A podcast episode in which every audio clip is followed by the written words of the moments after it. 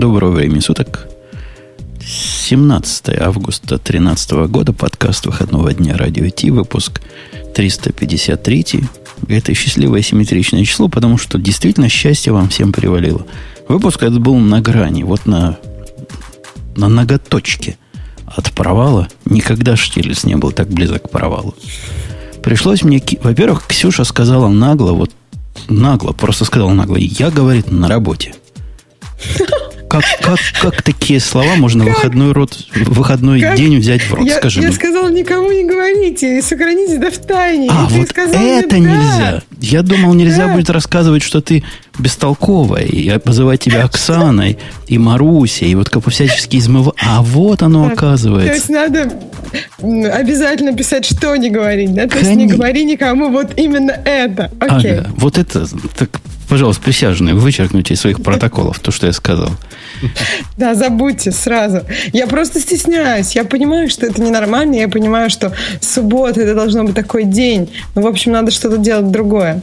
Но вот иногда получается так. Мы, Главное, чтобы было интересно. Мы теперь поняли, поняли, что для тебя стыдно.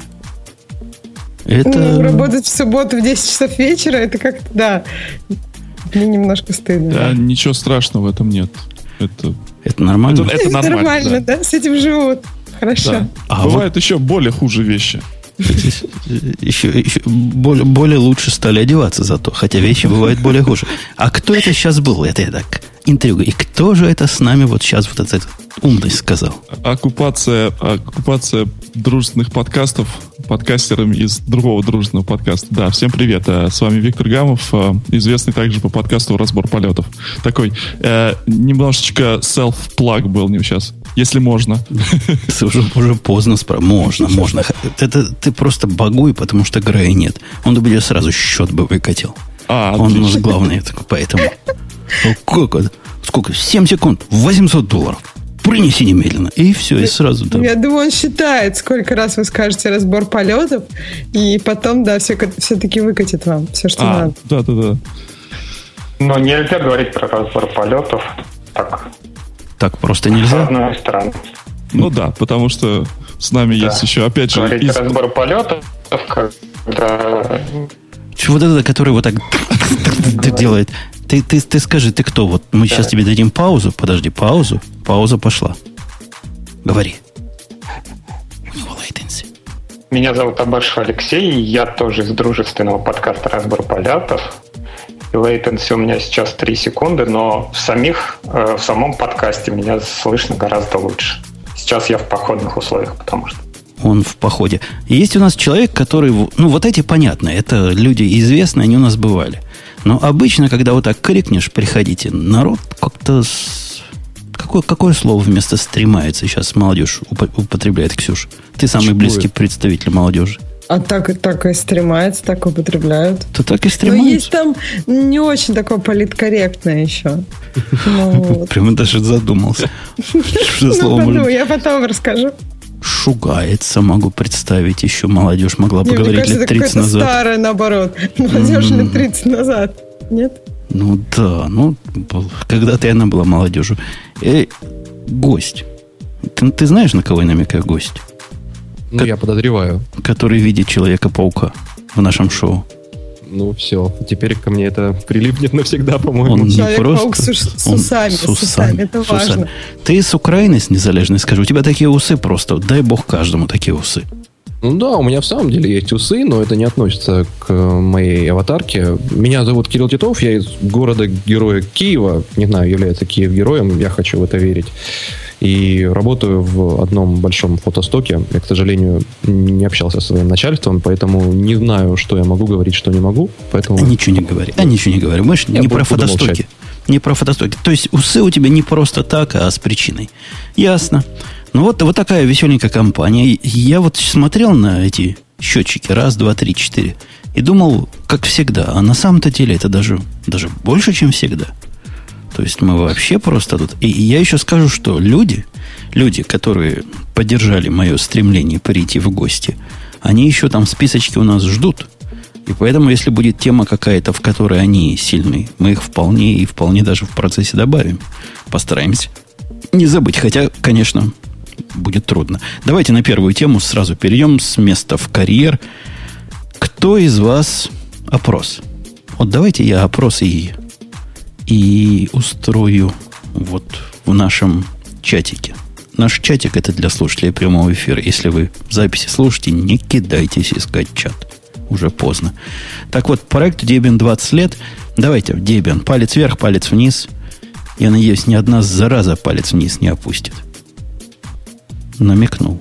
Как у вас, пока пошло голосование, как у вас, дорогие коллеги? Ксюшенька, тебе как прекрасной половине, прекрасной представительницы этой же прекрасной половины. Ты с Дебианом на «ты»?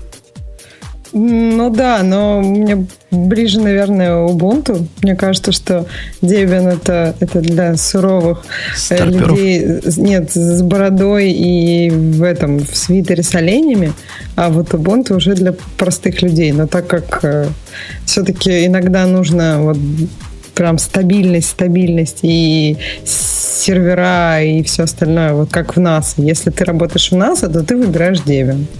Мне так кажется. Да ладно, что, неужели в нас Debian пользуются? Ну да, вообще пользуются.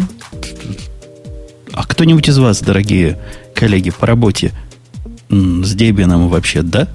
Потому что что-то я таких живых людей все меньше и меньше вижу.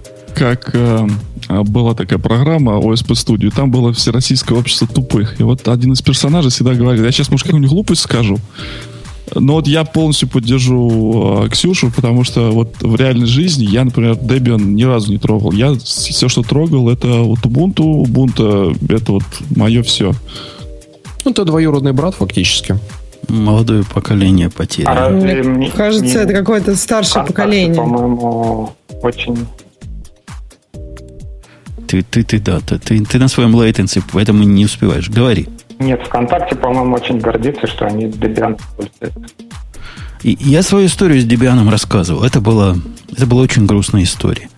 И, и когда я приехал в Америку, я тут с удивлением обнаружил, что для них Debian в те компании, в которых я, в той компании, в которой я работал, это что-то такое странное.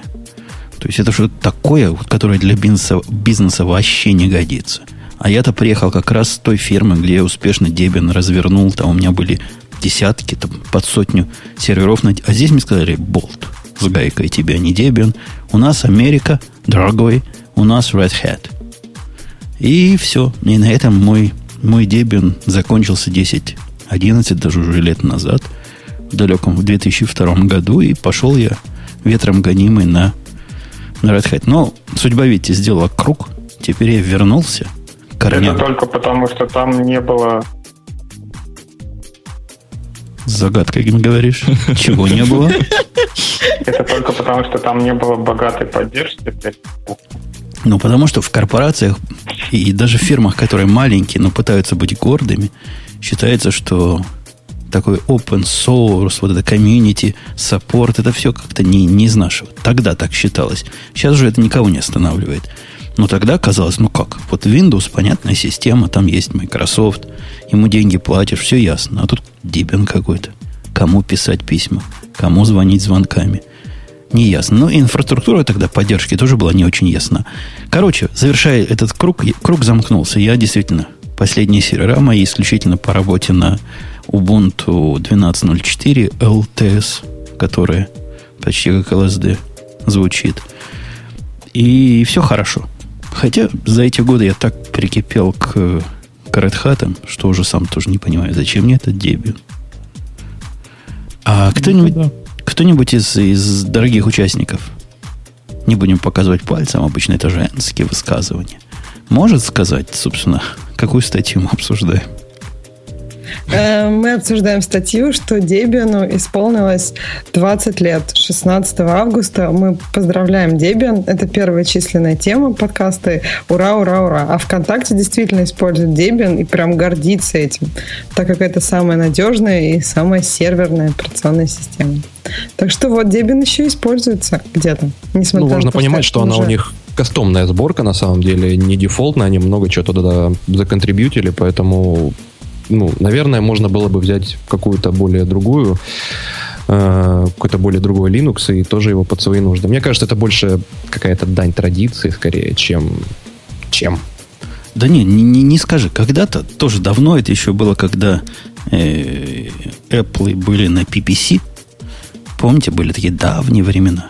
Я вчера как раз такой видел, э, наверное, один из первых аймаков, он был прям на PPC. Мы вчера пили с товарищем, он говорит, пойдем кое-что покажу. Ты этот известный тут в наших кругах э, Apple, Apple Фил. Макалюб.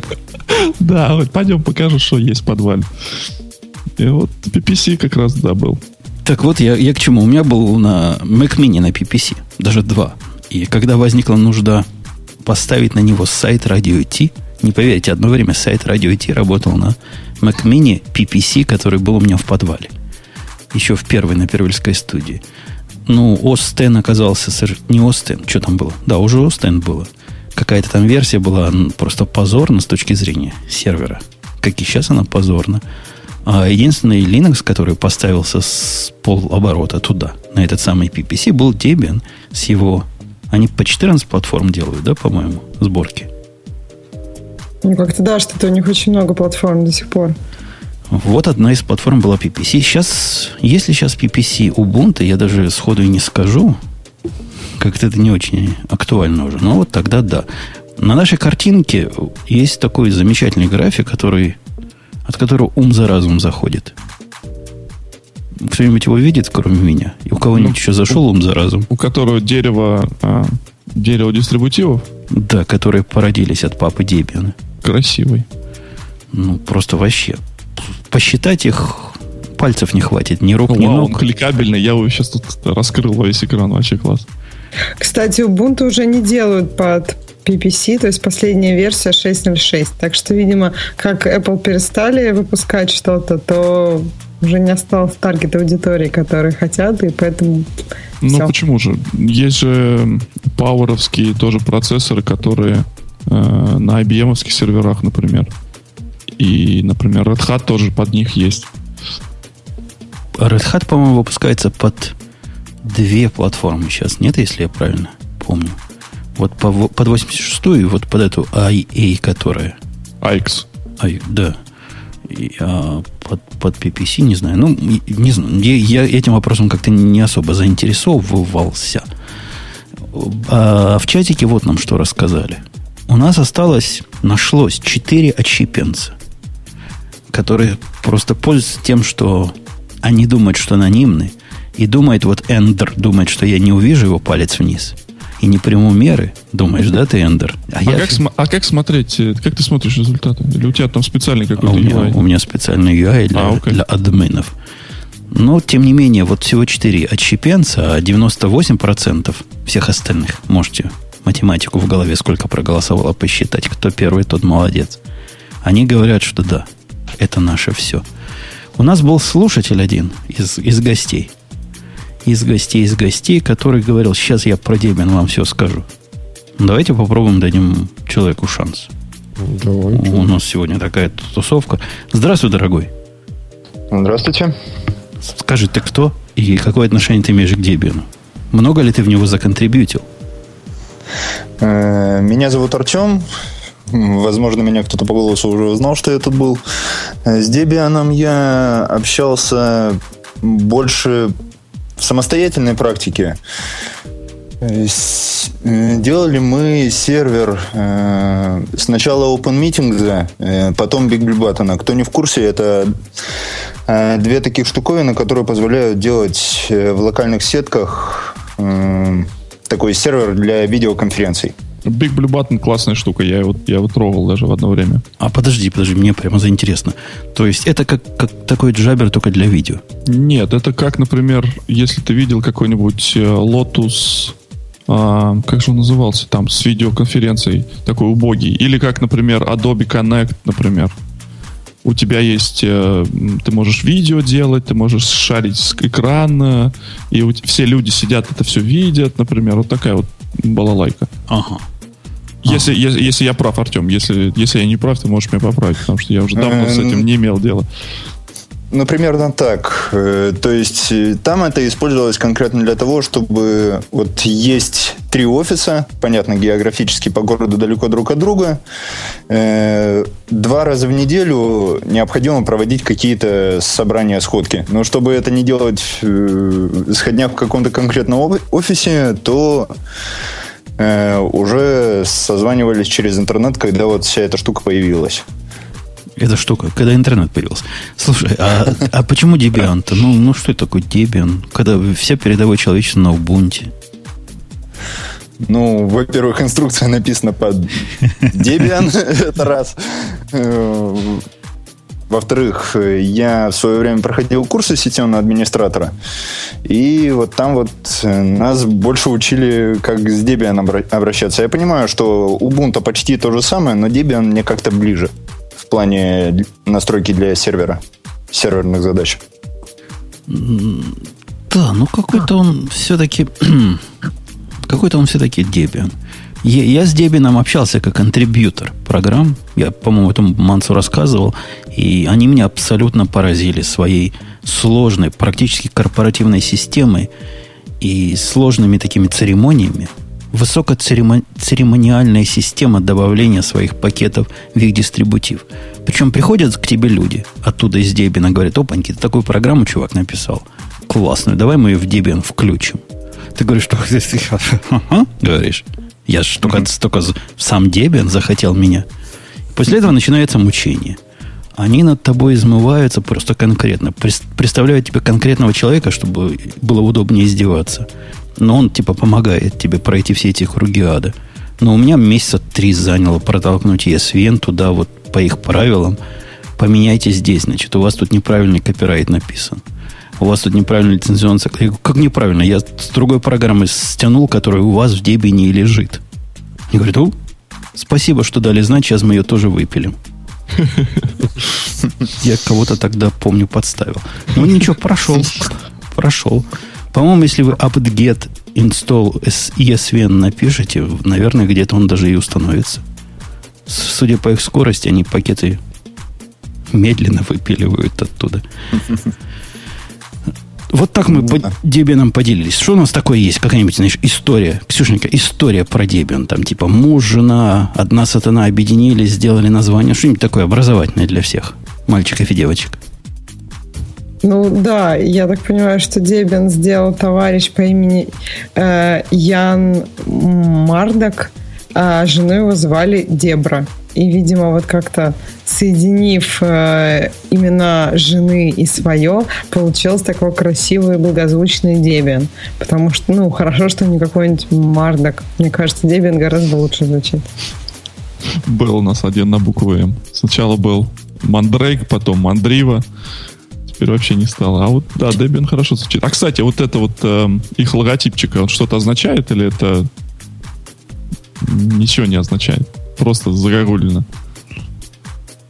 Вихрь. Кто-то да. мне когда-то рассказывал, что он означает. Вроде что-то означает, но это было давно и, как практика показывает, уже неправда. А, вы знали, я, один я в танке. Я, я как-то думал, когда я видел Сида, ну, сет, это, знаете, их называется постоянный нестабильный дистрибутив, да? Mm-hmm. Я был уверен, что следующий нестабильный должен иначе называться. и когда вышел следующий, и э, нестабильный опять стал сидом, я долго всем рассказывал, что это, это старый, это не то. Вы что, ищите новый. Просто как дурак ходил, всем рассказывал, и никто мне не смог даже и слова сказать. Думали, что прав. Вот такая сила авторитета. Перманентно, у них вот этот перманентно нестабильный, это все сид, да? Да, да, он всегда сид, а все новые версии называются по той истории разными героями. Они хорошие выбрали, да? Сколько уже? 13-14 релизов, уже и имена все еще хватает. 13 релизов. Так они же выпускают новые серии той истории через Специально года. для Debian, да? И, им-то, да. им-то хорошо, а мне, когда я для Юкипера взял себе за основу сервера ставить по Battlestar Galactica. Сериал-то закрылся. Я, я да, скоро... надо было какой-нибудь Санта-Барбару. Там, мне кажется, бесконечно. Слушай, а ты называешь их как корабли или как персонажи? Вот как корабли, слушай, это тоже, а. тоже богатая идея. Пока как персонажи, персонажи со смыслом, чтобы были. Ну, чтобы не просто, понимаешь, просто название, вот как у Дебиана, А вот если... Помнишь, там был чиф? Ну? Вот чиф у меня это как раз занимается всякой механикой. Ага. Там Адам, это, значит, корневой сервер. Его, значит, другой, другая сторона это Лаура. То есть все по смыслу. То есть я а всегда Starbuck смогу. у тебя есть? Starbuck и Apollo это в двух дата-центрах ноды одинаковые. Просто, просто в разных дата-центрах. У, А меня, это у меня самое- девочки в основном в Сан-Франциско, а мальчики в Нью-Йорке. Как его зовут? А это-то есть у тебя номер шестой? Есть, есть Каприка 6, называется сервер этот. Отлично. Слушай, ну, классно. Кстати, по поводу именов серверов, э, мы тут э, делали, пытались придумать новое имя проекту на этой неделе, буквально во вторник. Какие-то у нас чуваки скучные все работают. Я говорю, давайте назовем как-то вот нормально, чтобы смысл поимел. А то вот вы называете э, Unified Reporting Framework, что-то вот такую какую-то фигню придумать. Слово давайте smart еще надо. Всюду Да. надо добавлять слово smart. И от этого просто все становится таким прекрасным. Нет, Или не- innovative. ну, надо U добавлять вначале. Я, я, я одно время, у меня проекты были там с U начинались. Там uKeeper, U э, PG, еще U. Сами понимаете почему, да? Не просто так. Надо Ю-радио было, да? А не, не радио. Не U радио не было, было Т радио. Первый выпуск. Было, было. И пишут нам, что мы извращенцы и вообще. Почему мы извращенцы? Не без этого. Я, кстати, в компании сейчас работаю, в которой все сервера называются героями комиксов. Причем таких далеких. Кто-нибудь из вас близок к комиксам? Или вы все далеки, как и я далек? Ну, читать люблю, а так нет. Ну, это понятие А- очень а что растяжимое. Да, насколько далекие, да. Не, ну что, вы реально, вот вы, вы реально взрослые люди. Ну вот кроме тебя с усами. Украин- украинский этот, э, спайдермен с усами. Противовопросов нет, конечно. Но все остальные-то в- на вид нормальные люди. То есть как вы вообще, вот вы берете книжку в картинках, да? Вот просто я хочу представить, как это выглядит. Берете книжку в картинках. Сейчас, журнал думаю, Мурзилка. Жур- И там, значит, все вот, вот нарисовано, и у них такие баблы, которые, как они разговаривают. Это, ну да. это- Только, например, сейчас это в электронном виде очень достаточно удобно Вот и так. не нужно Берешь брать. iPadик, Да. надо. Не, не, Но это, не- это не технология, но, но идиотство-то остается оригинальное, на мой Ну взгляд. да, да, все верно. Ну, Всё Жень, так. важно понимать, что есть э, просто комиксы, которые, ну, штамповка, тупо вот э, выпускают один за другим. А есть, э, например, такое понятие, как графические новеллы. Это когда какую-то историю оформляют тоже в картинках, но качество прорисовки такое филигранное, что, ну, это как практически отдельная картина на каждой странице. Поэтому надо, так сказать, дифференцировать, потому что потом Не ребенку пони- можно много хороших вещей. Не-не-не, не понимаю. Я, у меня вот есть чувак один на, на работе. Ну, вообще крутой чувачище. Прямо мы с ним, ну, не то что с полуслова, но начинаем почти с полуслова друг друга понимать. Он, конечно, со странностями. У него андроид, во-первых. Ты понимаешь, Ксюша, да, с кем приходится Да, работать? всё, Андроид. Кошмар какой-то, да. Во-вторых, Надо терпимее относиться к таким людям. Да, а во-вторых, он мне недавно говорил... Я пожаловался, что на поезде ездил на работу, 40 минут езды, делать нечего. Читать как-то книжки не- особо не почитаешь, он трясется, поезд. Подкаст дослушал, в общем, делать нечего. Он говорит, а я вот читаю. И достает свой здоровый такой формата А4. Читалку какую-то, а у него там... А, нет, не у него там. И говорит, я на нем читаю э, Walking Dead. Знаете, это сериал такой есть. Ну да. Ну там и Да. комиксы параллельно есть тоже. Я говорю, ты книжку, что ли, читаешь? Ну, я ж чисто. Он говорит, какую книжку? Комиксы читаю. Вот едет нормальный человек. Причем не пацан моего возраста. Трое детей. Мало-мало меньше. И читает комиксы. Ну, как раз расслабиться. То есть он читает комиксы и думает, что он молод и прекрасен, что ему 18 и вся жизнь впереди. Да, да, но- ну, Есть еще есть еще отдельные любители 35-летнего возраста. Одного такого знаю, коллега. Тоже как бы вроде как и серьезный, юморнуть любит и периодически читает аниме. Ну, аниме я там понимаю. Ани- Мне, когда говорят про аниме, я сразу Бубку вспоминаю. То есть аниме это какая-то что про порнуху. Почему? Я, как раз хотела сказать, что когда говорят порно, ты сразу Вовка вспоминаешь. А при чем это аниме-то? Ксюшенька, Ты знаешь, у моего продукта, который я тут упоминал, очень много японских пользователей. Эти японские пользователи... Не, ну реально, реально а конкретно... ты следишь, да? Не, ну, не слежу. У них. Все, все, все приватно, реально. А, Но иногда эти японские... Они, они прям повернуты, знаешь, на своих, на своих девочках с большими глазами. И они иногда мне присылают в виде баг-репортов. Вот говорят, вот эта картинка как-то плохо захватилась. У меня на эти картинки только глядеть. Мне, мне на них глядеть стыдно. У меня двое Кстати, детей. да. У меня жена уже 25 лет почти. И мне на них смотреть стыдно, на эти картинки. А у них это, а у них это помню. аниме. Не, Япон, вот эм, э, какие-то репорты от японцев со скриншотами, там обычно, да, смотреть на них лучше в одиночестве, но в приличном обществе такое показывать с репортом никак. Просто очень стыдно. Краснеешь. Но, но зато с ними работать. Вот знаешь, рус- русскому человеку как. Русский человек написал тебе баг-репорт. Говорит, тупо, у меня сайт с Навальным не работает. Вот чувствуется такая интонация. Я ему пишу, дорогой русский человек. К сожалению, значит, сайт Навального не работает во всей, Сайты с Навальным не работают. да? во всей Америке. Ну вот я как починю, дам тебе знать. Связываюсь с Life Journal, там по блату нахожу контакты. Они там трейсить. В общем, целый, целый, знаешь, квест. Прохожу этот квест, в конце ему пишу, все, починили, мол, попробуй. Русский человек в ответ ни слова не скажет. У него, если работает, он с тобой, он с тобой не разговаривает. Японец же тебе 33 раза скажет спасибо. 35 раз подтвердит, что все работает. Ну, такие ж лапочки. И, если забыть про их картинки. Ну да, там же есть шутка про японцев, что они там 150 раз извинятся друг перед другом, прежде чем трубку положить или еще что-нибудь. То есть у них такой этикет, что, что лучше последним извиниться. Но вот кто, кто из них должен последним это сделать, нужно еще доказать. Мы как-то забыли, да. Дорогой гость, напомни, как тебя зовут, потому что я тебе хочу сказать спасибо и до свидания, но забыл, ты кто.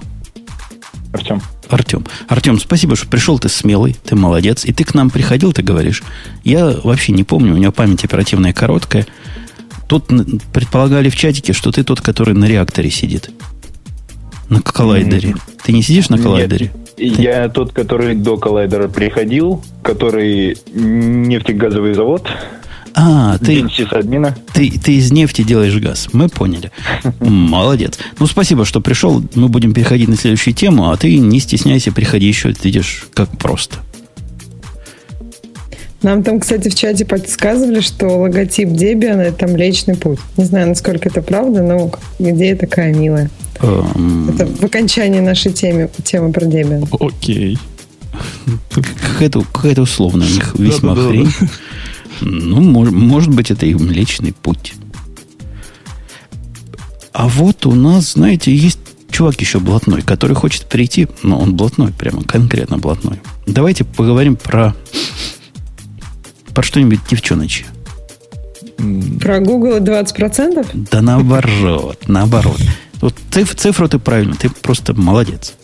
Но другую цифру. Давайте поговорим про 10 худших технологий. У нас же технологическое шоу.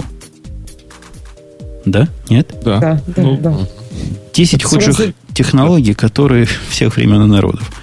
Которые вообще просто... 10 худших при- предсказаний, что станется с технологиями и как оно получилось. Первое предсказание, помнишь, Ксюша, какое было? Н- Не, не из этой технологии, не из этого списка. Предсказывали, что будет с улицами Лондона, когда к началу века. От того, что коней слишком много. Нет, я не помню. Я помню, что везде будет один телевизор, не будет никаких там, не, не будет театра, книжек и всего остального. Я помню такое предсказание. Предсказывали, Заненька, что если исходить из развития гужевого транспорта, которое было на то время, то к началу века все улицы Лондона заполнятся этими самыми А, мгм, по, по пояс. Ну, По пояс. нечастотами. нечистотами лошадиными. Мгм. Это было... Как-то не заполнились. Я была в Лондоне тут не так давно, и, и нормально там все. Проходило, проходило нормально. Да, да, да, по пояс нет ничего. Вот прям не мешает ничего. Но даже там можно встретить лошадей иногда. Около дворца. Да ладно. Конячки? Да, да, да, да, да. Там такие прекрасные полицейские, которые улыбаются и болтают с тобой, но они на коняшках специальных, Ну, да. конная полиция. Ага. Ну, давайте, давайте к теме. А почему они худшие, я даже не знаю. Кто, Я кто, так понимаю, кто светит Не сбывшиеся. не номер one? А номер one это... Ну, Непонятно, как считать. Сверху. Будем считать сверху. Про iPhone. Я смотрю то, что вот э, болдом, ну, в смысле, жирным текстом сделано, то, значит, это и есть тема. Не, не, Ну, там пер- перед айфоном еще перед есть. айфоном. вот сотовые телефоны никогда не заменят проводные. Точно. И, а, а чего они, собственно, выделываются? Сотовые телефоны не заменили проводные. У многих людей есть то, что называется в Америках landline. То есть вот это проводной телефон, который, Но- конечно, уже не проводной. Конечно, он уже Ну да. идет через интернет. Но тем не менее... Нет, есть просто интересная мысль. Молодые люди, вот там те, которые, тем, которым сейчас, я не знаю, там 10 или 15, э, ну, и был такой случай, э, вот такой вот человек заметил телефон с проводом, и первая мысль, которая возникла, о, классно, телефон на проводе, так э, его нельзя будет там где-то забрать и- или там потерять в доме или в квартире. Это как э, там ручка на почте. То есть у людей, которые не видели и не знали, что телефоны проводные, совсем другие появляются ассоциации с тем, что телефон вот на проводе. Моя дочка никогда, по-моему, телефона настоящего на проводе не видела, потому что они и домашние беспроводные. Но здесь-то речь идет не об этом проводе, а именно вот сотовый телефон против домашнего телефона. Жень, а скажи, а у тебя вот в твоих корпорациях э, телефоны же проводные стоят у всех на, в кабинетах? Ну, в этих, на столиках, в кубиках и так далее. Так, нет? Ну, офисные, да. да, Обычное дело. да, спо- причем поганые такие. Ну, так они сетевые. У них так плохо работает шумоподавление, что вот когда с той стороны говорят, когда ты на спикер ставишь этот телефон, по-моему, они все так сделаны ужасно. Оно, значит, ну, чтобы не было эхо, оно заглушает микрофон. И поэтому внедриться в монолог какой-нибудь там банкир, как начинает ре- ре- речугу нести, остановить его невозможно, потому что микрофон в это время отключен, пока он говорит. Какой-то у этих телефонов прямо баг на, на громкоговорителе. Надо было бы хоть немножко пропускать, чтобы... Или как-то четче понимать, когда я разговаривать начинаю. Причем телефоны крутые, из таких кнопок много. Авая, Циска Да, какие-нибудь. циска какие-то, по-моему. Страшное дело. В общем, в большом долгу эта технология перед народом. Вот именно изготовление аппаратов. Но, тем не менее, с темой не согласен. Кто против? Ну, я тоже не Я согласен. против. Кто против? Алексей Если против? меня слышно. Да. Нет, а мне кажется, что все-таки заменили. То есть, если сейчас говорят телефон, ну, когда мы как сейчас говорят телефон, имеем в виду вот домашний телефон. В основном же мы имеем в виду вот телефон, который совсем не домашний. Ну да, а еще мне, например, вот это немножко такая тема, которая перетекает более в такой в тему дизайна, юзабилити, когда вот на какой-нибудь старый сайт заходишь, там надо тебя спрашивают и cellphone, и э, homephone, и еще э, workphone. Сейчас же как бы, вот опять же, если вот на меня смотреть, у меня нету э, телефона, который бы вот э, был бы в доме, вот проводной, то, что вот называется landline, да, Э, потому что я знаю, что это не, не не, рела- ну, ну, не очень удобно так, так, э, Так, для меня, потому э, что например, заменяют нет. все. Если мне нужно сделать какой-то там а, пере- я всем даю свой сотовый. А, Везде, везде сотовый. Поэтому я думаю, Ну что да, еще зачем сейчас 10-15 landline? лет и все.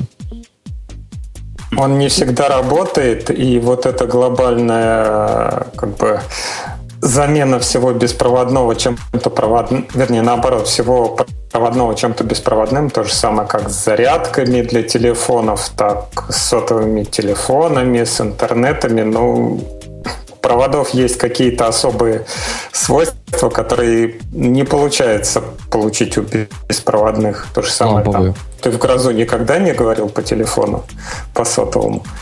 Провода медные, плохие. Иван, а ты пришел и молчишь? Иван. У него микрофона нет. Он пришел, но без микрофона. Ну что ж, бывает.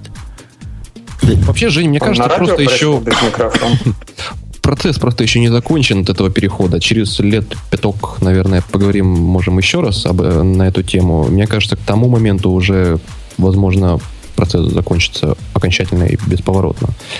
Я знаю, для чего э, используются проводные телефоны. Это чтобы по ним звонили всякие рекламщики и всякую рекламную фигню рекламировали. То Да- есть да э, нет, роботы, я, роботы. я тебе расскажу, зачем нужны А проводные как же телефоны. факсы? Для факса. Нет, Проводные телефоны нужны, когда жена говорит, я боюсь, что меня твой сотовый телефон излучает. А вот этот вроде не излучает с ее точки зрения. Вроде. Хотя он тоже вроде бы и без провода. Ну, как-то он не так сильно излучает. А тут я недавно напугал семейных. Они были уверены, что когда сотовый телефон не разговариваешь, он, значит, не излучает. Я им говорю, вы чего? Когда вас станция ищет, это же самое оно. Вся радиация идет. Теперь они его подальше держат от себя. Под подушку кладут во сне. Надо класть его в, в коробочку такую, э, желательно Да-да-да, в алюминиевую, да. Да. Или Пода- фольгой. подальше держать. Шапочку из фольги. Да. И циркониевый браслет. Ну, ну вот вы смеетесь, да? Раньше носили только сигары. Вы смеетесь, Вот а- раз а мы с вами перемрем все. А вот эти вот параноики, которые прячут в шапочках, они выживут и будут миром Будут рулить. одни тут, да. Без нас. И которые ГМО не Разве едят. это жизнь в шапке? То, что iPhone не имеет шансов, ну чего, в этом шоу это звучало не от нас, но от приходящего гостя. Помните гостя Ильдара? Он, Да, нам- он и нам разжиревшая фоторамка тоже звучала. кон- конкретно рассказал, вот тогда в 2007 году уже ходил к нам в гости и довел до сведения, что то вы что, смеетесь? Nokia, Nokia это все тогда было. Сейчас Samsung, а тогда Nokia было это все. Ну, действительно, это был такой очень э, ин- интересный, а, такой даже, не, это же не концепт, это прям интересная идея, да, то есть нет вообще кнопок, как мы будем без кнопок, да? Хотя Да ну, уже было все это раньше, было, было. Было И раньше, На да. Да нет, ну ладонике вообще- были просто реализация какая. И Вот какая помпа, как- как- какие амбиции. Вот это вот людей возмутило, наверное. Еще идея того, что вот телефон это будет полноценное устройство для браузинга интернета. Я помню первую рекламу iPhone, она как раз говорила об этом, что вот вы можете там любую веб-страничку открыть, посмотреть, сделать. И тогда это было невиданно, потому что это было действительно очень сложно с этих Nokia как-то браузить интернет, и это было не удовольствие, скорее там какая-то... ну, Работа, общем, работа. У меня был вот этот да, продвинутый Nokia одно время, который как пенальчик раскрывался, помните такой? С клавиатуркой дорогущий был, такой, да. да? Да-да-да, как-то была блатная работа, которая меня заманивала. Я на нее так и не пошел, но телефон от нее мне дали. И было, это, было, это было страшное дело. То есть такая дурында здоровая, во-первых, тяжелая. Во-вторых, чтобы ей с ней общаться, надо большой ум иметь. Там прям все сложно. Ну, вот это был смартфон до, до айфона. Ну, что там? Чего там преуменьшать значение? Было, было значение. А помните эту картинку, когда э, нарисована линейка телефонов Samsung, и она разделена на две части. Первая до появления айфона, как выглядят телефоны Samsung, после появления айфона.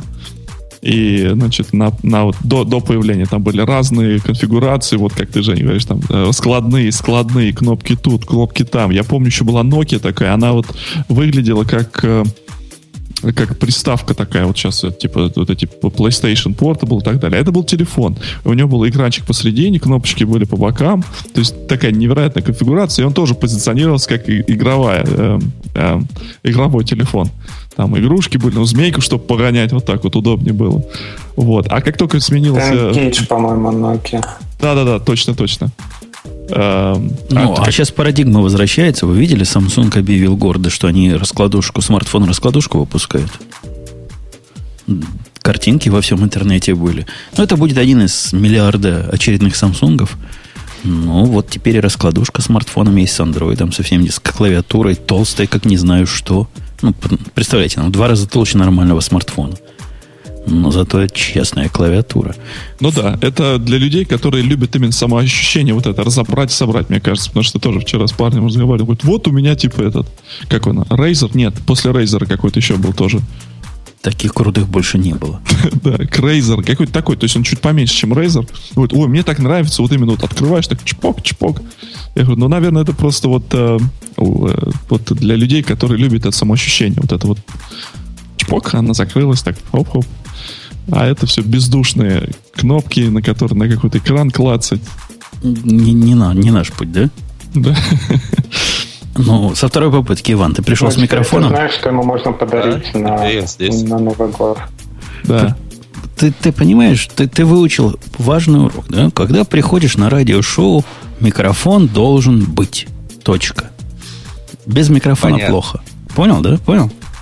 Да, понял, заучил. Ну, смотри, видишь, не зря, не зря день прошел.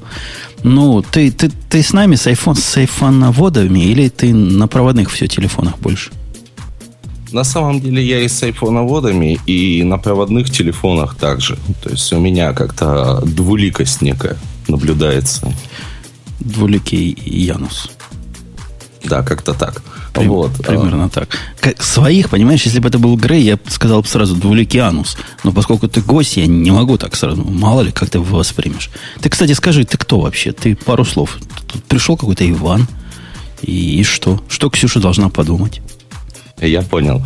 А, во-первых, всем а, здравствуйте. Меня зовут Иван. Я занимаюсь IT-консалтингом, а, вытаскиваю разные компании из всяких IT-кризисов вот. И, в общем, специалист широкого профиля. Подожди, подожди. Неужели у тебя, как у меня, на, у меня была визитная карточка, на которой было написано «Решаю проблемы». Там, где специальность «Решаю проблемы». У тебя так тоже написано? Если нет, то дарю идею. В России так нельзя, потому что те, у кого на карточках это написано, обычно решают немного другие проблемы. Мистер Во всяком случае, в наших э, морских городах. То есть ты на берегу моря, да? Да, Владивосток. Ух ты, прям у нас география какая-то. Уй, с Киева до Владивостока. Владивосток не город-герой, не заслужил никак. Немцы да не дошли же. до вас. У нас японцы тут отжигали. Но не герой же. Или герой? Ну, нет. Не, герой, не герой. вроде. Как, а, как-то, как-то вы сами живете, вот э, усатые няни из Киева не знают, герой или не герой. Хотя я знаю, что Киев точно город-герой должен быть. Не может быть не героем. Ты вообще про Владивосток, да. Прек- прекрасно, прекрасно. Э, давайте к следующей нашей. Это самый Home PC. Кто он, кому нужен Home PC? Ксюша, скажи, кому он к чертовой матери нужен? Ну, слушай, ну прав же был чувак. Никому они уже сто лет не нужны. В общем, это герой, герой. Нет, он город воинской славы. А, город воинской славы, да. Но это тоже хорошо, их 40, а город, городов героев, наверное, 10. Так, вернемся. Кен Олсон, основатель дека. Кто помнит тот дек теперь? Вот такой ляпнул в свое время. Да, никому не надо, вот совсем. Особенно сейчас. Сейчас уже у всех есть iPad. В принципе, он был прав. Только ну, нужно было сделать такой круг, чтобы сначала у всех появились Home PC, а потом уже iPad. И от Home PC сейчас будет активно избавляться. Ну вот Я просто здесь... не до конца понял, а когда это он сказал? В каком году? Давно. В 2000... 92-м? В 2098 да. А, 98-м, да. А, нет. Я думаю, даже в 92-м. Он, не, он был в 92-м. Вряд ли в 92-м он мог такое ляпнуть. Э, видимо, раньше, тогда, когда деки были деками, и когда компьютеры еще были большими, глянул он на все на это. Наверное, когда Apple первый вышла, когда Лиза эти вышли, он сказал, ну кому эта хрень нужна? Посмотрите ну, да. вот на это. 8-бит процессор, срамота ходячая. Что это такое? У нас-то настоящий компьютер. Все прямо на перфокартах, как положено.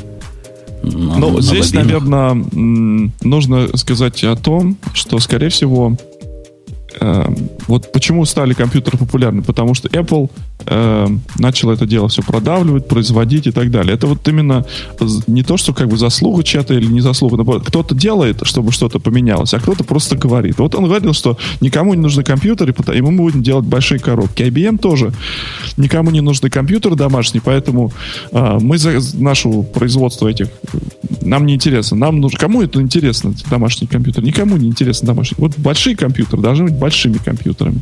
А у Apple и у Стива у него были другие мысли на этот счет. И поэтому эм, домохозяйка... Ну, а может быть, не надо было трепыхаться, надо было просто подождать, когда дойдет все до того же состояния, когда у нас есть облака и есть маленькие планшеты.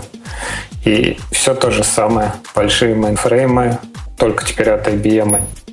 И маленькие планшетики. Но все равно история должна сделать свой, э, свой круг и вернуться сначала в виде трагедии, а потом в виде фарса. Поэтому э, вот сейчас мы возвращается опять этот в виде фарса. Да, теперь мы имеем... Облака, да. Иван, они, они тут все э, капитана очевидят. Ну, ты скажи что-нибудь, вот как гость из Владивостока, такое весомое. Ну вот да, я, собственно, жду, пока диалог закончится. А, а ты не дождешься. Ты не... В этом шоу не дождешься, да. А, я понял, спасибо. А, на мой взгляд, все-таки рынок достаточно фрагментирован, да, и если смотреть, э, что такое домашний компьютер, да, в первую очередь это а, некий набор функций, то есть это, понятное дело, игрушка, это некий рабочий инструмент, да, ну, у очень маленького набора людей. Вот. И фактически э, там еще в более меньшей аудитории это там какие-то спецзадачи. Э, вроде бы казалось, что все вот уже фрагментировано, можно там купить игровую приставку, планшетик, а все остальное дуйте в облака, делайте там. А, как показывает ну, практика, да, пользователи накупают планшетики, да, и используют их как некую читалку, интернет-лазилку, а полного, полной замены все-таки домашнего PC до сих пор нету. Погоди, Как-то погоди. А, домашние PC... Разве этого недостаточно? Домашние PC интернет-лазилкой. Я, я вижу этих пользователей. То есть у меня есть два... Я все время смотрю на этих пользователей, на своих домашних. И я вижу, вот жена, представитель пользователей, которым браузер заменяет все. И смотрю дочку, у которой браузер прям не заменяет все, потому что она очень продвинутый пользователь оказалась. Вчера я выяснил, что она в iMovie фильмы там прямо умеет. Всякие штуки делать, о которых я не слышал. То есть вот это продвинутый пользователь, которых мало. Как ты говоришь, uh, uh, this motherfuckers немало. get younger every year из uh, мистера Мистер Смит. Точно, точно. Вот да, вот это она умеет. А поколению взрослых людей сто лет ничего не надо, кроме, как это, хромобука. Хромобук это их все. Я не знаю, я буквально полгода назад консалтил одну компанию, которая занимается персональным сервисом во Владивостоке. То есть это вот мальчик по вызову, да, то есть он приходит там, в хорошем смысле этого слова, вот, приходит там, чинит компьютер. Под музыку. Ну, да, да, да, да, да, да, медленно. Вот, я сегодня немножко постараюсь да-да-да, я постараюсь сегодня немножко заменить в этом плане Бобука, попошлить хоть кто-то должен. Вот. А, в этом плане а, очень большое количество пользователей, которые а, имеют дома планшеты, да, хорошо ими пользуются, апгрейдят свои компьютеры, то есть и на вопросы, собственно, была анкетка, вот, и я помню результаты этого, этих опросов, когда люди говорят, нет, что вот я вот там вот... С... У нас же в России есть еще страшная такая вещь, известная многим, называется 1С, да? Вот э, вы не поверите, очень многие тянут работу домой. Вот, и там всякие специфичные вот эти решения, то есть они все равно где-то где должны крутиться. Не, ну погоди, а... это у вас в Владивостоке каждый второй бухгалтер. А в нормальных людях такого же не бывает. Ну, кому это один из... Это же бухгалтерия, я правильно понимаю? И ничего По более... Сути, да, учет. Учет, да, ну, ну, не знаю, мне, мне не нужно.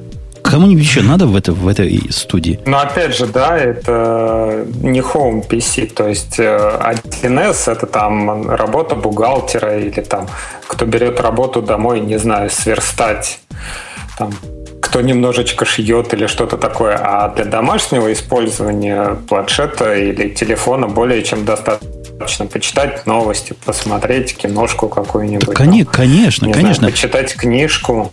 Зачем еще что-то надо-то? Обе мамы, моя и Жонина, прекрасно живут с айпэдами. Причем женщины, которые никогда в жизни компьютера не видели и считали, что это для, для чужих хищниками сделано, живут, просто жизни не нарадуются. Для них это открыло горизонты, одноклассники открылись. Представляете, человек не видел интернет, тут ему открылись одноклассники. Прикинь? И Нет, все там. Ну, это, нет, ну это да. У меня, кстати, а. тоже был эксперимент. Э, дедушка 80 5 лет, да, мы привезли ему ноутбук, и вот, несмотря на то, что он как бы проходил курсы, он учился нормально, то есть э, винда на ноутбуке, когда человек должен там, ну, понятно уже, моторика такая не сильная, то есть двойной щелчок там, левое, правое, да, и человеку очень тяжело это дается. И, ну, старому человеку это очень тяжело дается. И когда потом мы просто ему принесли планшет, и он пальцем такой, оп-оп-оп, да, я тут пойду на сайт, ух ты, а у вас тут еще и скайп есть там.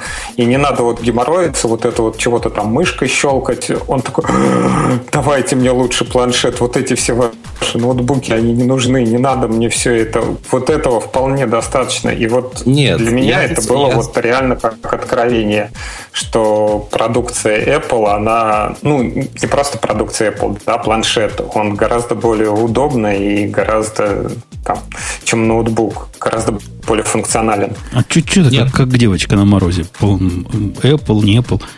Планшеты придумал Apple. Планшеты в современном виде придумали Apple.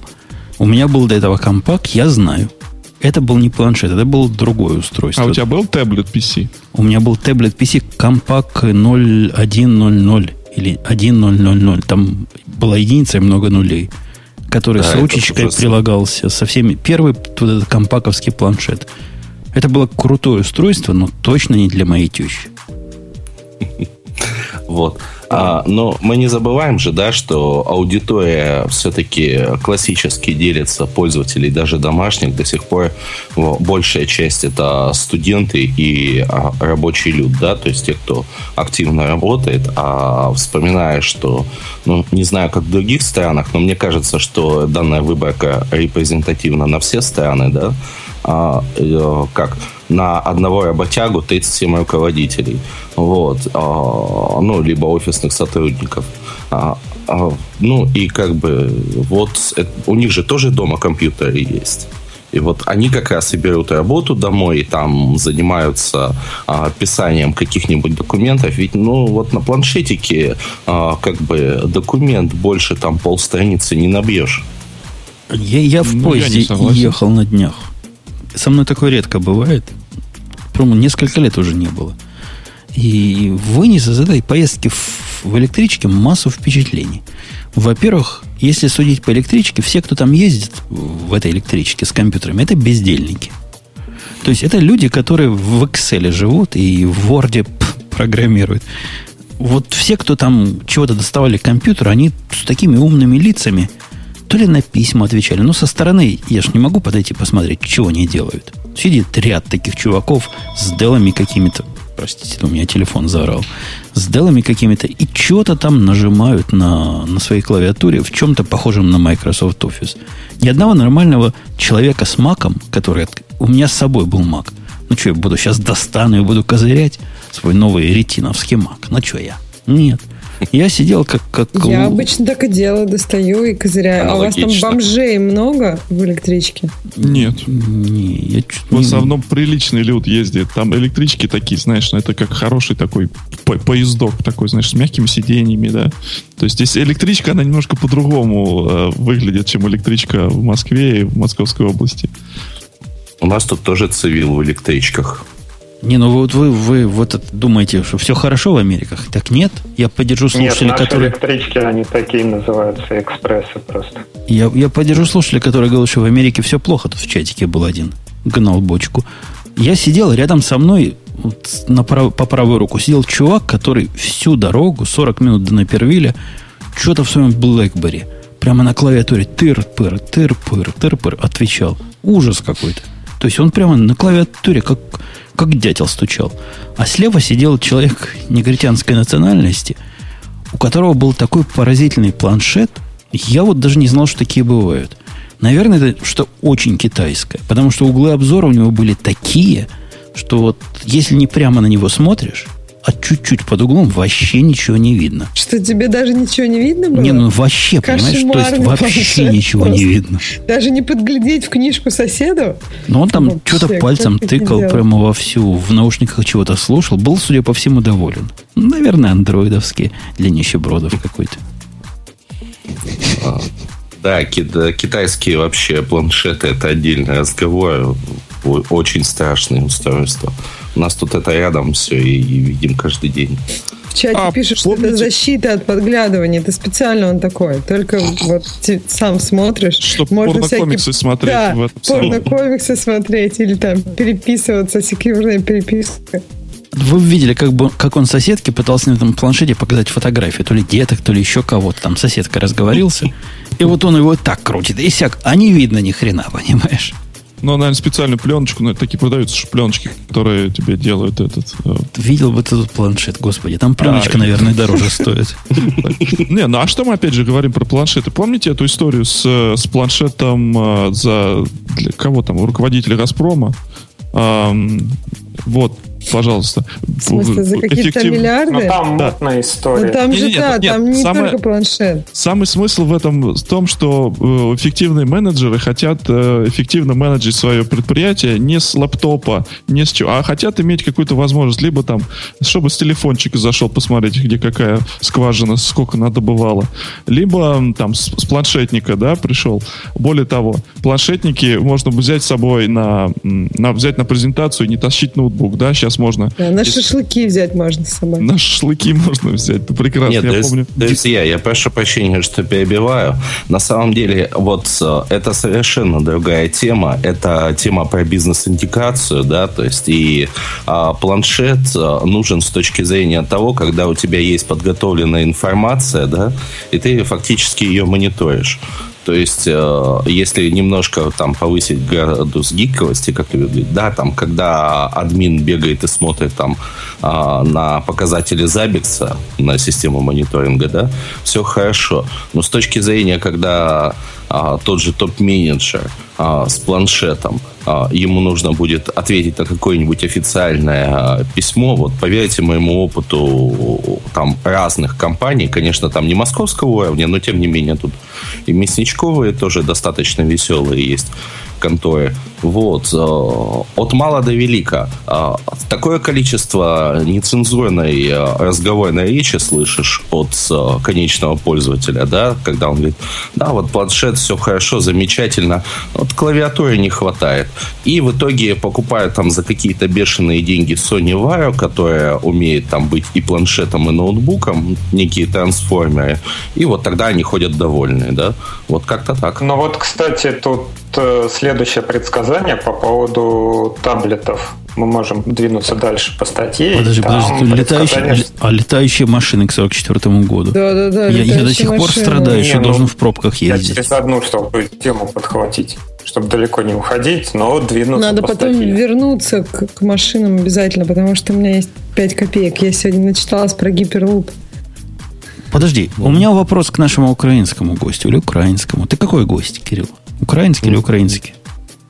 Киевский, в общем. Киевский. Я, я не знаю. Как, мать городов. Знаю, как это мать городов российских. Мы, мы, мы, или на? мы помним. У нас была девочка одна в институте. И она такая гордая была киевлянка. И я спрашиваю, откуда ты? Она, она, она всегда говорила, я из матери городов российских. Ты тоже из этой самой матери. Ну, я слышал, у вас там в Украине, видишь, я как, как польстил прямо, в Украине у вас там у вас там делает свой собственный такой планшет, он как iPad, только хуже. И называется похоже.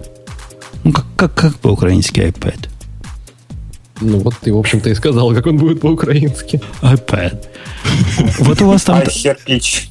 У вас, у вас там такое делают и прямо с гордостью продают. Мы даже когда-то обсуждали. Как Украина смотрит мы понимаем, что вы гордые, самостийные, вы почти часть Европы. Вам на Россию просто наплевать, да? И все эти русские заморочки вам вообще не по теме. Ну, как у вас там смотрят на iPad?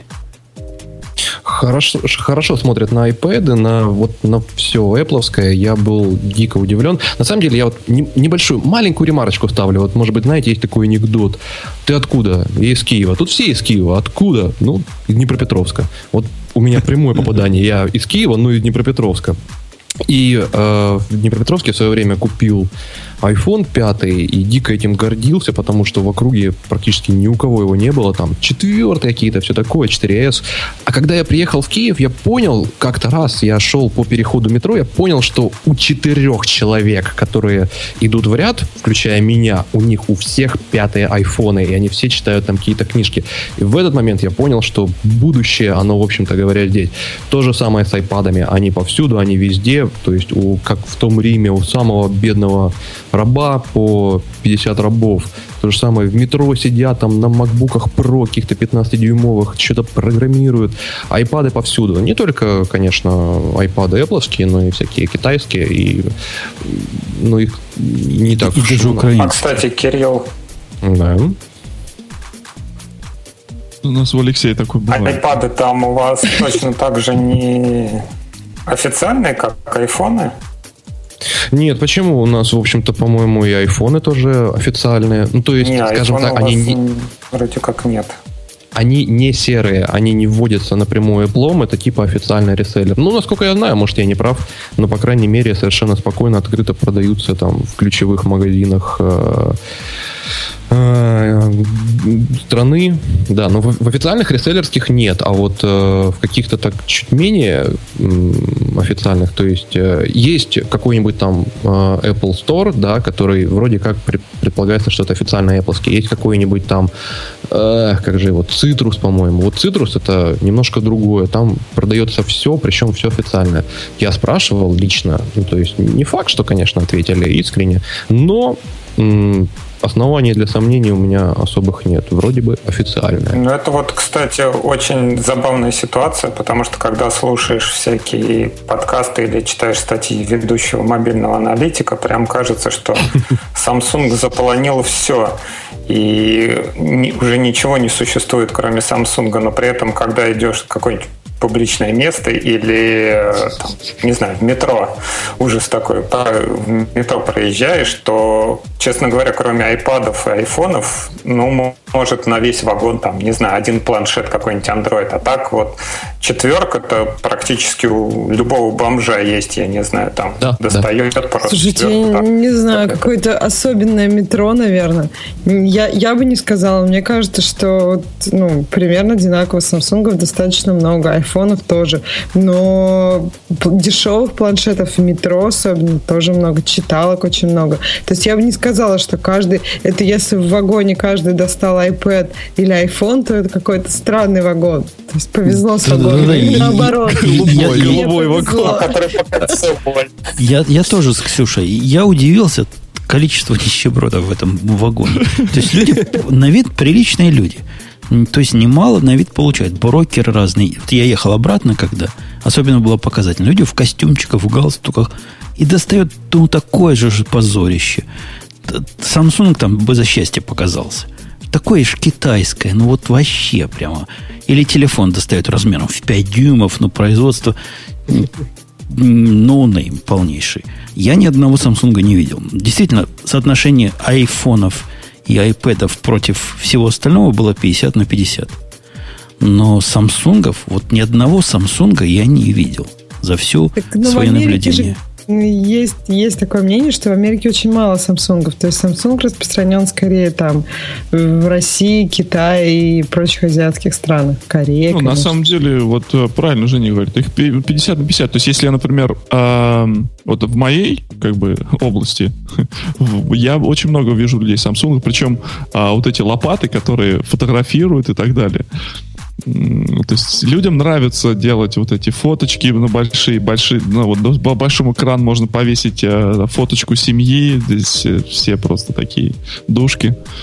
Э, чтобы Я не было... знаю, опять свои копейки ставлю.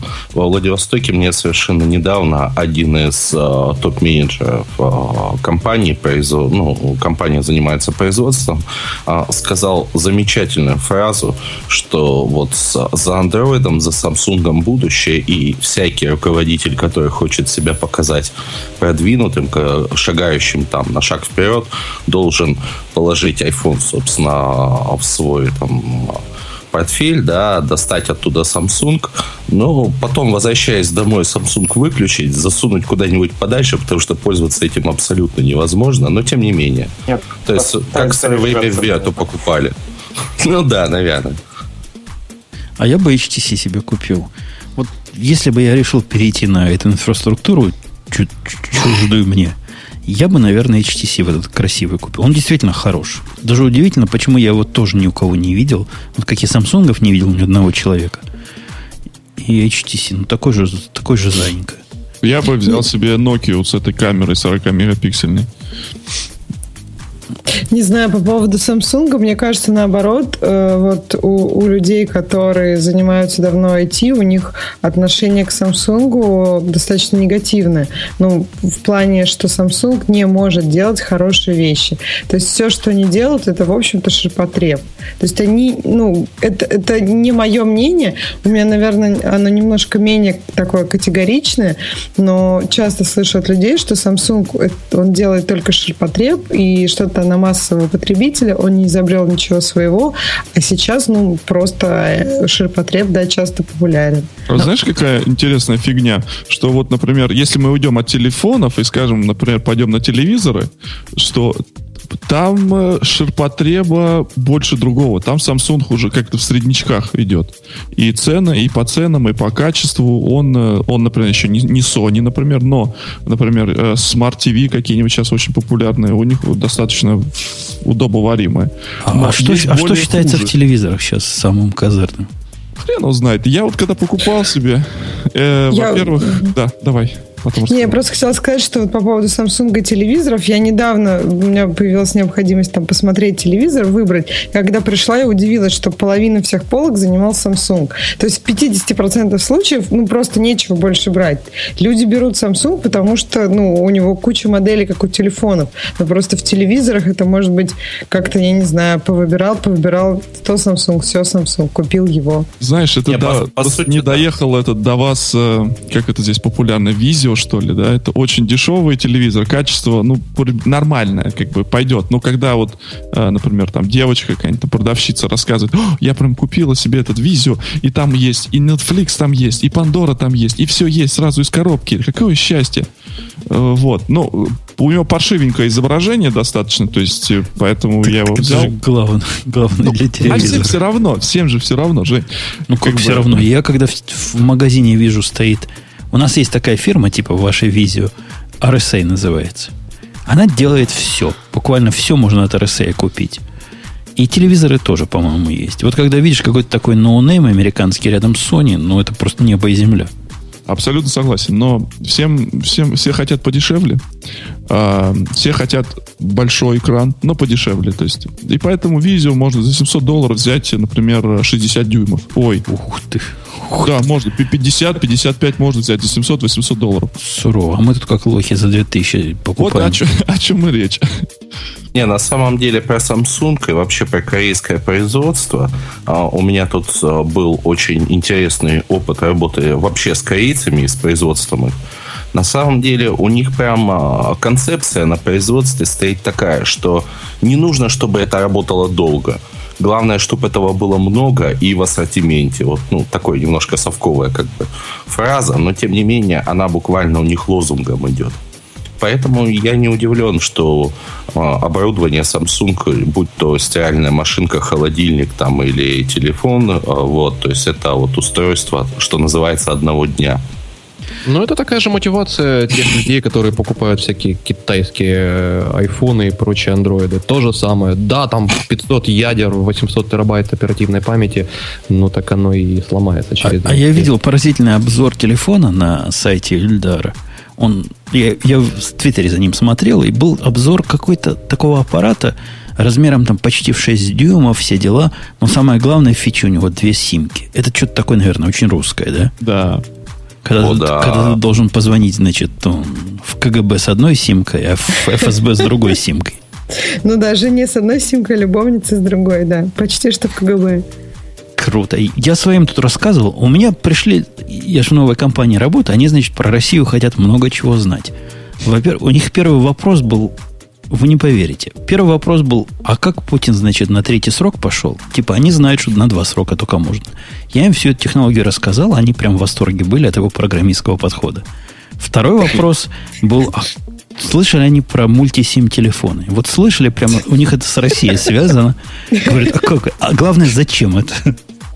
И я про телевизоры еще в телефонах расскажи, там про стилусы. Не, вот про два, две симки в телефоне не слышали, но понять не могут зачем. Я, я не смог им ответить в, в нет. Нет, никак. вот сейчас здесь э, во Владивостоке уже по России эта сеть а, раскинулась. Начиналось это с маленькой компании во Владивостоке, ДНС.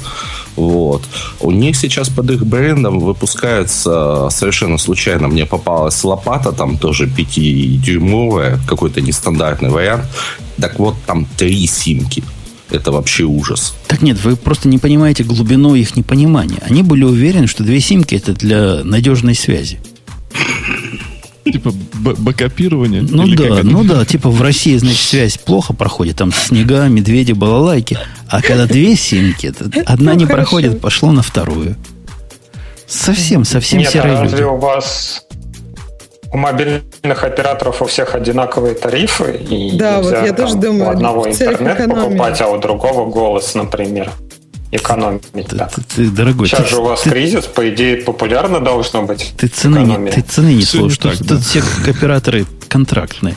Иметь два контракта для такой сомнительной оптимизации, я ни одного не знаю живого человека, который бы вот такое делал. Не, ну смотри, если, например, у тебя есть один личный телефон, да, а другой тебе, например, компания оплачивает, то есть это когда, это имеет смысл, да, но опять же, обычно они дают э, вместе с телефоном, да, то есть если у тебя есть свой iPhone, а компания дает тебе BlackBerry. Вот так ты и ходишь, потому что BlackBerry там приходят твои имейлы, да, iPhone у тебя есть как, как просто телефон. Ты нельзя... Но, опять же, надо две лопаты с собой таскать. Да, да, то есть ты нельзя выдернуть симку и воткнуть там в один iPhone. Точно, я так и сделал я выдернул рабочую симку и воткнул в свой старый iPhone. А, ну понятно. И они оказались совместимы. Обрезать, конечно, ножницами пришлось, но ну что, что мы симку не обрежем. А, а как же этот самый BlackBerry протокол для передачи там имейлов и так далее? Как, какой нафиг протокол? IMAP настраиваешь, и вот тебе протокол. Понятно. А. И Может, вообще хорошо, когда две трубки. Одна сядет, другая нет. Слушайте, мне надоели вот эти темы, вот, которые мы сейчас обсуждали. Ну, ладно, ошиблись они все позором. Давайте что-нибудь другое. Давайте Google погнобим. О, наконец. Так давайте скажем, что про гиперлуп тоже сейчас говорят, что вот ничего у них не получится, и во всем они ошибаются. А может быть, через там лет 20 мы будем преодолевать расстояние со скоростью там около тысячи километров в час, и наши вот электрички, вот эти, которые будут вот так здорово ходить. А ты ну, про да. что сейчас сказал? Это про э, гиперлуп и летающие сказал, машины. Что пошутил. А про летающую, летающую машину я жду, потому что как в пробку едешь, думаешь, как бы взлететь сейчас. Что как стоишь, дурак, со своими двумя тоннами, думаешь, вот тебе двигателей вертикально подняться и так фу, по горизонтали врезать. Да, было, да, да. Было а там сверху а там, да, какой-нибудь еще, да, сверху, сбоку и со всех сторон. Это, это, это, кстати, пугает, потому что самолетов-то сейчас немного, в общем-то, летает. Они, ну, когда, когда ты последний раз голову поднимаешь, самолет видишь? Редко. Я вижу я постоянно. Я постоянно, да, я живу около Шереметьево, и просто можно в, люб, а в любое вот время поднять голову. Ну, Во Владивостоке вояки летают постоянно. Я понимаю, но вы понимаете, что в небе места как бы больше, чем на земле. А там лишние измерения есть. И тем да, не менее, но... они сталкиваются как-то в воздухе. Вот-вот-вот. Я тоже хотела сказать, что если один раз столкнешься и упадешь, то мало не покажется. Ну, вот. не надо так Это высоко не царапина на бампере Надо метра три над дорогой. Как, э, как в этом было. Вот в новом а, в новый фильм-то, который со Шварценеггером, только он не со Шварценеггером. Э, Total Recall. Total Recall. Вот э, там машины тоже классно были показаны, как они гонялись там. Вот именно новый Total Recall, который был перезагрузка. Видели, видели. Вот, там тоже это классно было сделано. Они там взлетели, потом упали как-то. Они там на магнитиках. Да. Ну да, это опять же такие капсулы, которые по желобам шли. Правило 20%, правило 20% больше не действует в Google.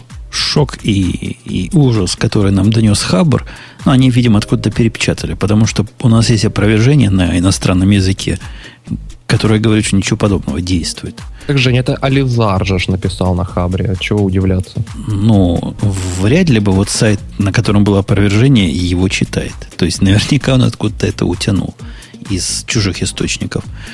Ну, а как вам вообще идея правила? У, у вас кто-нибудь работает в корпорациях? Я не буду спрашивать сравнимо с гуглами, но в которых больше пяти человек. Ксюша, да, я знаю. Кто еще? Да. Не, у нас в подкасте есть резидент, который работает как раз в Гугле, и если мне не изменяет память, он рассказывал, что у них и так и нет этого правила само по себе. То есть ты не можешь взять и заниматься чем хочешь именно. Ты будешь заниматься только тем, что в компании ты можешь выбрать проект, на который ты свои усилия потратишь, но не более того. Это не то, что ты один день в неделю сидишь и пинаешь балду. Ну, собственно, слух, который мы обсуждаем, он в чем, Ксюшенька, заключается? В том, что больше нельзя? Да, в том, что больше с приходом Ларри Пейджа в 2011 году э, они стали прямо хотеть быть, пытаются быть эффективные, эффективнее.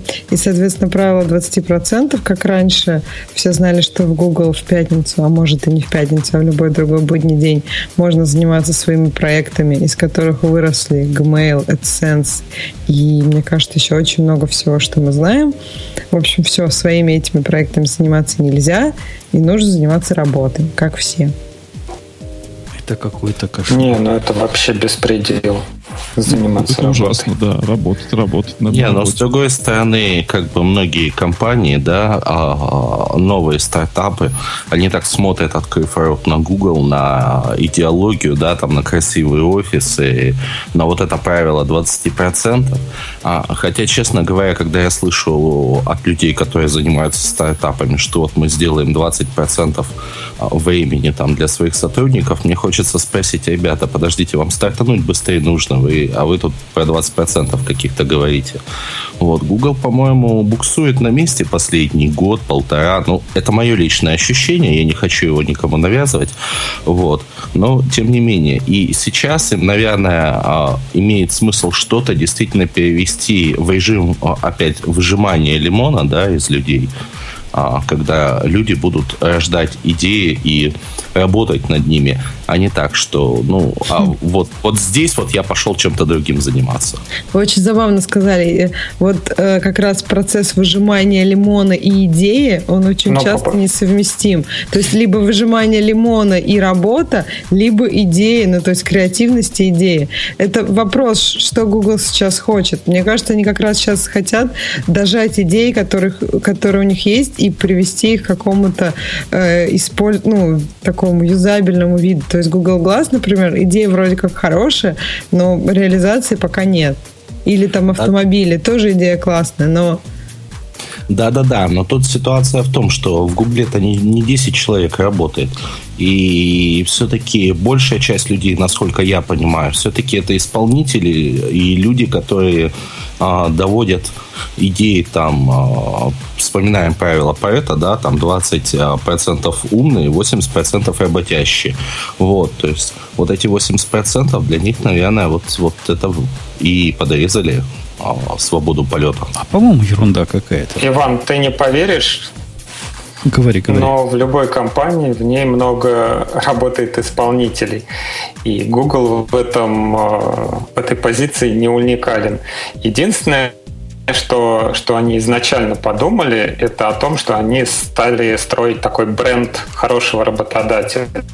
То есть, э, как бы по-человечески, по большому счету, они такая первая компания, которая публично началась признаваться в том, что она хорошо относится к своим работникам. То есть там, не знаю, еда какая-то, детские сады, там хорошие кампусы, вот это правило 20. Ну, да, не какая-то еда, это а вот прям да, Омары или лобстеры. Да. Ну, классная еда. да, это... все классно. Классно относиться к сотрудникам и именно культивировать вот программистов. Ну да, и это стало модным, и они как бы такой флаг несли, как мы первооткрыватели, мы самые лучшие, поэтому идите к нам. Но по большому счету такого чего-то оригинального в этом нет. Ну, есть компании, которые хорошо относятся к своим сотрудникам, да, там есть, которые кормят там, но ничего такого в этом нет. И то, что они сейчас якобы, ну, непонятно, якобы отменили это правило, но его и не было. Так, по большому счету, то время, которое тратилось на проекты, оно тратилось на собственные проекты Google.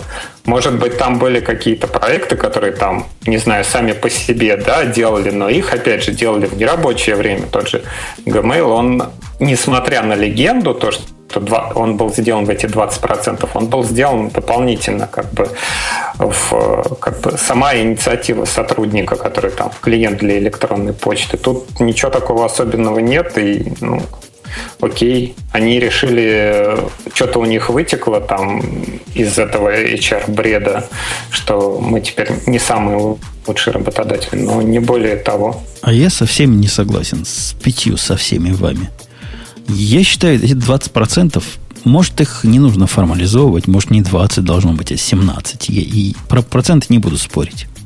Ой, кстати, с процентами такой прикол был. Как американцы плохо в процентах понимают, я не устаю удивляться. Вот недавно у нас, у нас тут одна из систем есть для одного из крупнейших заказчиков, которая рассказывает ему, в какой процент отклонения цены, которую он пытается дать за бумагу, между той ценой, которую мы считаем была бы разумной. Ну, обычно там как? 4% это уже э, тревога. Что-то странное, да? 4% разницы между оптимальной ценой и то, что он дал. А тут чувак один внес вместо, там, бумага продавалась по 100 долларов, а он, значит, 10 долларов. Ну, ошибочка, там, нолик не там вписал. И она там ему насчитала процентов много. Вот эти проценты их сломали. Они вообще смотрят на трехзначный процент – и, и просто вот говорят, мы не понимаем, что это означает. Это как? Это много? Это плохо? 4% понимаем, это много. А вот 4000, что это означает? Или там 400%. Вы не поверите, они заставили переписать проценты в points. Ну, то есть разница в единицах. Вот это они понимают. То есть, если там 100 минус 10, 90, вот это они понимают. А проценты плохо. Плохо проценты пошли. Но я не к тому. Я к тому, что идея о том, что работники должны заниматься в рабочее время фигней всякой, мне кажется очень разумной и очень полезной. Это одно из, не из первых, но одно из вторых моих намерений, которые я тут потихоньку в новой компании ввожу. Рекомендую работникам заниматься всякой херней.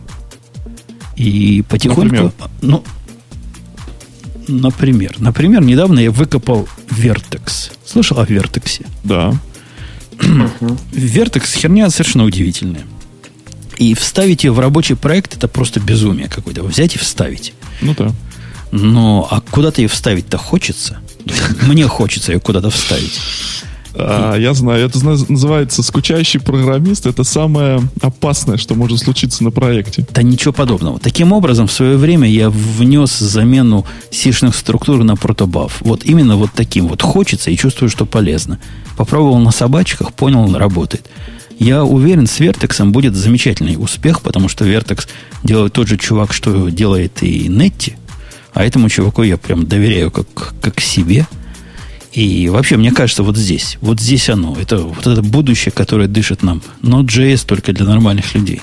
Ну да. Дышит нам уже в затылок. А почему бы не оформить эти 20% как повышение 20% оклада и сделать тикеты R&D проекты?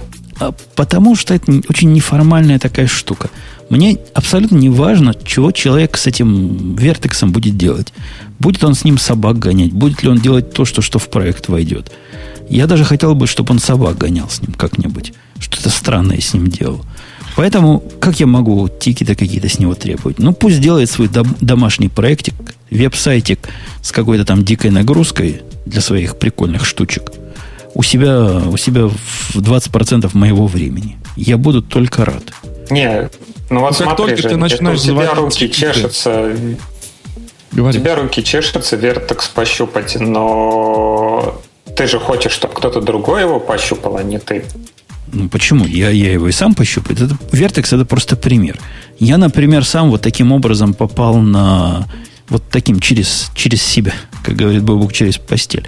Я попал на Spring AMQP. Я до этого AMQP пользовал исключительно в прямом режиме. То есть к Рэббиту подключаешься, у него там библиотека, все эти мучения и бесконечные геморрои, в конце концов получаешь удовольствие. Нет, но тут же, Евгений, а ты же говоришь о внедрении все-таки технологий, в том числе и технологий там разработки, которые в дальнейшем могут быть полезны для проекта. Как-то к 20% это сложно относить. А это, по-моему, это единственный способ внести новую технологию в проект, потому что в любом проекте, у нас там тоже такая тема была, есть некие стандарты. В любой компании как-то принято, как делать вещи. Ну, как-то они знают, что вот так надо, да? Вот в той компании, в которой я сейчас, принято э, dependency injection делать через Spring. Почему? Потому что так принято. И взять новый проект, я возьму вот такой красивый умный, напишу на Juicy, это рискованный путь. Потому что никто его, кроме меня, не знает. Понимаешь, не, не то пойдет.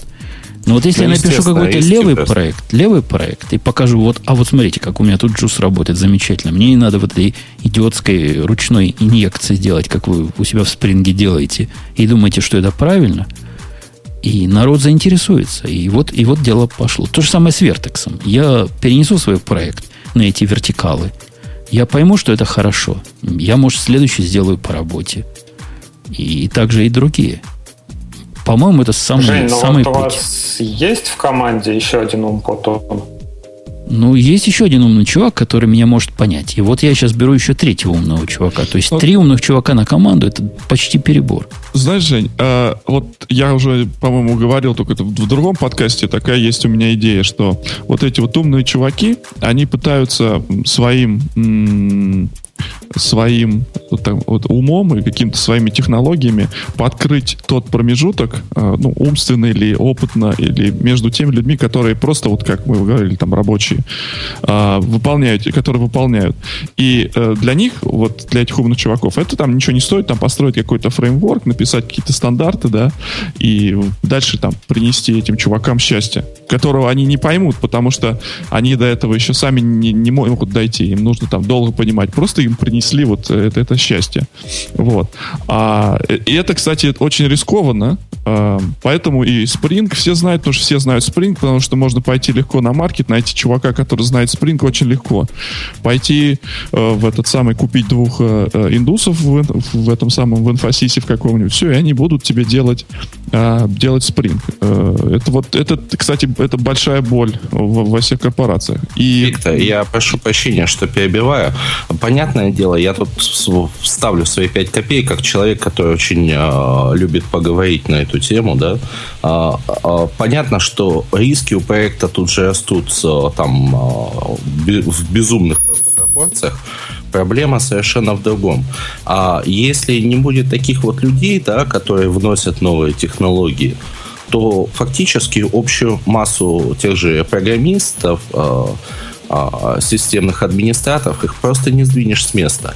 А, они вот сидят на каких-то старых технологиях, да, и пока не появится тот, кто будоражит, да, либо это внутри команды, либо это внешний какой-то человек, раздражитель, да, то это будет очень-очень долго и мерзко. Вот ну, знаешь, ну как-то деньги зарабатываются в текущий момент людьми. То есть как корпорация как-то это самое функционирует а, на этом самом, на странном коде, скажем так. Вот, поэтому... да, да, да все не то, что ты говоришь. Все не так оно в жизни. Ну вот, то есть, со стороны он действительно кажется, возьми любого индийца, он будет на спринге писать. Твоя мысль, да? Напишет. Э, я бы ее развил, ну хорошо, ты сначала скажи, я потом добавлю. Эта мысль, ну, то есть, чего умеет индиец делать на спринге? Я тебе расскажу, что он умеет. Он вот эти XML спринговские, то есть спринг это 3.0, да. он умеет их копи, и он знает, какие части копи. Он да. лучше меня это умеет делать. То есть я каждый раз думаю, господи, что ж они тут связывают, так что ж они куда внедряют? Это страшное дело, вот нормальному человеку на это глянуть. Угу. Индейцы вот на этим вообще не задумываются и прям молодцы. Прям орлы, я, это, это их умение меня поражает. Они знают, как к нему подходить. Но когда я вот такого спринт-специалиста спросил, говорю, а что типа так программа-то у меня на среднем инстансе занимает 90% CPU? Она же ничего не делает. Что там у тебя там с потоками? Он говорит, какими потоками? Я говорю, ну, потоками, там, ну, треды типа. Как у вас по-русски нити называются. Говорит, ничего не знаю про это. У нас в спринге такого нет. Оно само. Это я, я понимаю это, да. А, они не понимают, не, некоторые люди не понимают до конца, зачем они используют Spring, потому что все используют Spring, поэтому давайте использовать Spring. Поэтому, когда показывать, надо показать, что можно и не так. И тогда у людей реально откровение поступает, а, и в глазах такое просветление, вот. По поводу, опять же, если вернуться к этим 20% и каким-то там клевым технологиям, эм, Наверное, наверное, все-таки это важно. То есть это должно быть, э, это не должно быть формально, я считаю, но люди должны также какими-то вещами заниматься. Это может быть даже не, э, даже не 20%. Люди могут э, заниматься еще плюс 20% к стандартному рабочему времени. Но кому это интересно, это, опять же, интересно только единицам, которые, собственно, и делают эту инновацию, и это толкают. Потому что, как мы уже выяснили здесь, это 80 или даже 90 90% людей, которые работают в компании, они работают, чтобы... Э, они работают. И они работают э, э, э, с 8, например, до 5, э, э, с понедельника по пятницу. Да ладно, они просто... где, где вы таких находите? Да я вас умоляю. Не-не-не. Я где, тебе просто говорю... где такие есть? Ну, то есть, если какая-то богадельная там государственная компания, ну, действительно, наверное, там есть. Хотя я и такого уже давно не видел. Я сто лет уже таких программистов не видел. Не то, что я гениев беру на работу, но программистов, которые работают с 9 до 5, это какая-то легенда. Какая-то ну, смотри, урбанистическая сейчас... легенда. У вас я тебе индусы скажу... есть? Кто есть? Индусы. Индусы. Индусы. Индусы, между прочим, очень крутые программисты, если они в Америке живут, а не в Индии. Но смотри, я тебе просто э, объясню ситуацию. Значит, я э, по совместительству здесь, в нашем этом Нью-Джерси, мы э, юзер-группу ведем по Java, по, там, по, по Flex, по всему, короче. И когда вот мы что-то, э, какую-то там, ну, мы там раз в месяц, там, два, э, раз в два месяца собираемся и какие-то там либо докладчиков приводим, либо сами что-то рассказываем. Люди подходят после этой э, вещи и говорят, слушайте, откуда у вас э, время нахрен на это все, что вот вы тут все это дело рассказываете, и вы вроде еще в этом всем разбираетесь и так далее. То есть вот этот вот недостаток, либо э, lack of curiosity, как по-русски сказать, Любопытство. Да, недостаток вот этого любопытства, либо времени, потому что, ну, отработал человек, у него ушел домой, у него там свои проблемы, у него там моргач, у него там дети и так далее. Им, например, это не то чтобы э, интересно, они выполняют работу. Вот, а им надо сказать, работать, вот работайте вот от сих до сих. Тут мы же здесь то собрались и сейчас это все дело обсуждаем. Это люди, которым не все равно, которым людям интересно развивать э, и свой внутренний, как бы богатый внутренний мир, и э, делать э, окружение, в котором ты работаешь лучше, лучше э, из-за того, что тебе не все равно. Так я и говорю, надо вести сегрегацию, разделить на морлоков там, и кто там, эллины, по-моему, были. И мы будем да, их... у одних а, они, они, нас будут, они нас будут жрать в результате. Ты помнишь, как там было? Мы такие умные, красивые, ну, они нас будут ну, жрать. Это ну, понятно, потому что мы будем заниматься R&D проектами, мы будем хилые и слабо к солнцу приспособлены, а они там будут рабочими руками своими чего-то код делать. Но опять Нет, же, ну... да, ты вот этим людям не, не можешь доверить, типа, занимайтесь 20% тем, чем хотите. Можешь да? ты им доверить. У меня был программист, который вот такой, из, из Морлоков. И я, ты не поверишь, этому программисту поручил. Я ему говорю, чувак, говорю, у тебя тут такая база данных большая. Давай посмотрим на что-нибудь распределенное. Я ему подкинул ходуп. Представляешь, ходуп. Вот такому, подкинуть такому человеку ходуп. Ясное дело, он его даже установить не потянул. Ну, то есть, я понимаю почему. Я ему прицепил умную девочку, которая ему помогла с установкой. И человек на глазах расцвел, понимаешь? Вот он из Марлока превращается в нас, в таких красивых и умных. Его тоже скоро будут жрать. Нет, но вот в Японии, но... допустим, это же идеология, да, то есть когда каждый человек после рабочего дня остается в офисе на так называемые кружки производства, и они тратят некоторое время на то, чтобы придумать, как улучшить производство. Вот. Мне кажется, что это ну, такая европейская все-таки практика, что отсвистел звонок и, собственно, побежал с завода. А, все уже стараются больше на производительность идти. Как-то так, мне кажется. А у нас там чатики позор какой, господи. Они пытаются понять из «Властелина колец» либо Что ж вы дети, дети в школе не учились? Неужели в школе это уже не учат? Нет, не учат. Я поэтому тебе говорю, что вот это, э, вот эти чтения, даже внеклассное чтение, да, в школе ни, никто не преподает Герберта Уэллса, да, но э, должна быть тяга к, к великому. Нет, а кино же было недавно даже, по-моему. Ну вот недавно, 10 лет назад было кино с этим, с Гаем Пирсом. Да? Это про это. Можно было бы осилить, да, да, да. Ну там их, по-моему, не называли. Из момента, который да-да, да, Гай Пирс. Правильно пишут, Мурлоки, они из Варкрафта. Ну вот понятно, человек, какой «Властелин колец» Варкрафта. Ясно. 20% не действий в Гугле, это, это рассказал человек, который то ли там работал, то ли там не работал, то ли там уже не работает. Ну, в принципе, завсегда-то и Гугла говорят, да ничего подобного. Мы вот здесь работаем, и ничего подобного. Мы можем 20% после, после работы в свое удовольствие позаниматься. Ну, Жень, я могу еще свои 5 копеек ставить на эту тему. Наверное, тут некоторые люди проснулись, потому что я давно ничего не говорил. Э, в комментах на Хабре к этой новости была упомянута замечательная компания Valve, в которой э, действует это правило, но оно немножко звучит иначе. Там 100% времени люди занимаются чем хотят. Ходят по офису, вступают в бессвязные разговоры, какие-то там брейнштормы. И в результате, в конечном итоге, рождаются большие, хорошие вещи, которые приносят стабильный, э, хороший доход. В частности, вот, э, может, кто знает, Left 4 Dead таким образом была рождена.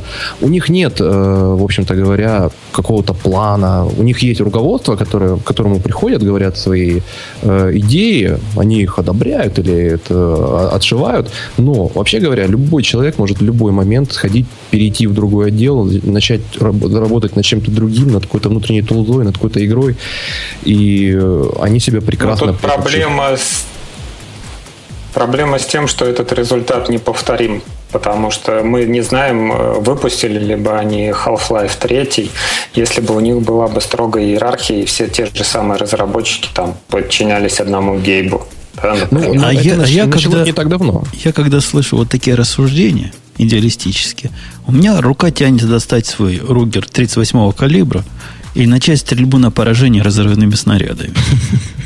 Потому что ничего более антипроизводительного, чем вот этот супер agile, о котором ты рассказываешь, где все ходят по офису и думают, а что ж нам сейчас запрограммировать?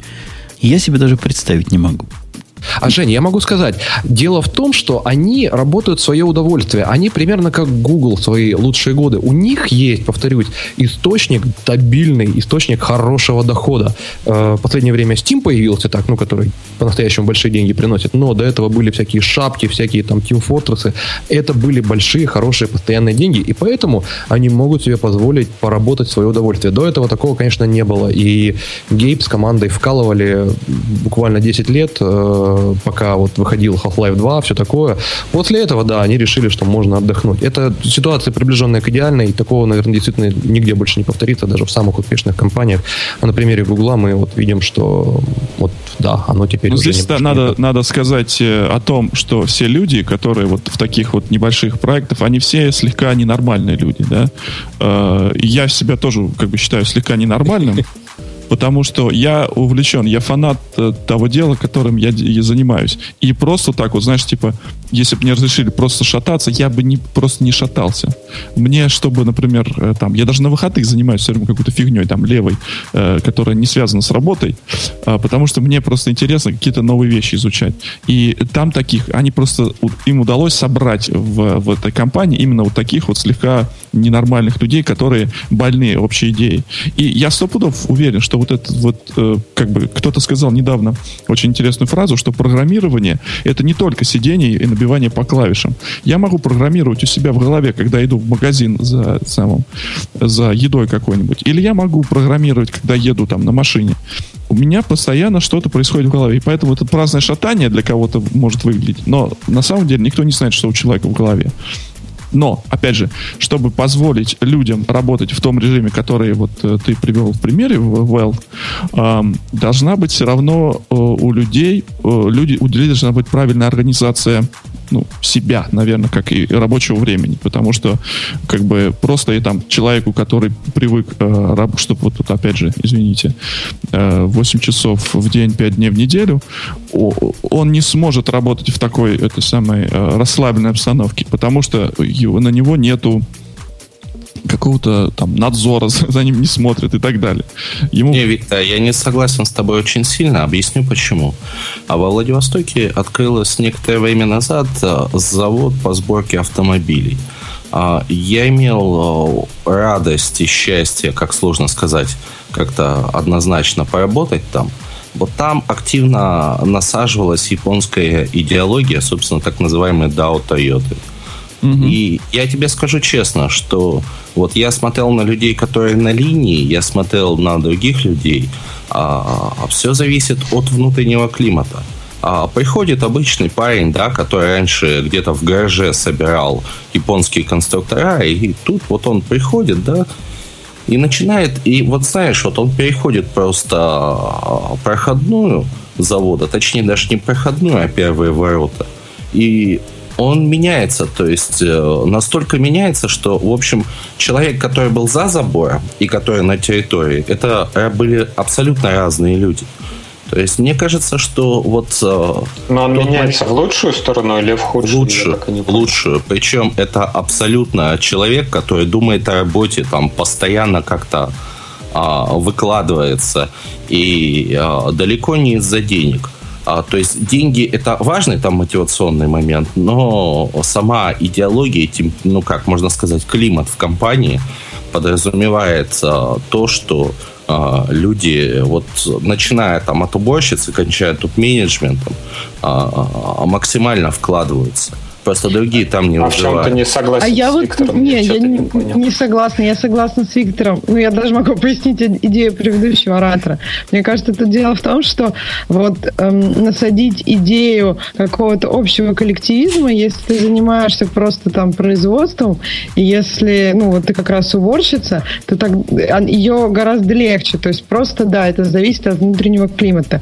А насадить идею каких-то там креативности идей или насадить развить идею того, что ты, тебе интересна твоя работа, ну, это невозможно, это немножко другого плана. И если, и я согласна, что Valve и вообще вот эта идея свободного времени для программистов, она валидная и эффективно будет работать, если программисты э, заинтересованы в своей работе, если им она очень интересна. То есть бывают программисты, которые действительно там вот с 8 до 5, а дальше им это не интересно. Они просто приходят там и, и делают то, то, что им надо. И они не вовлечены в эту индустрию.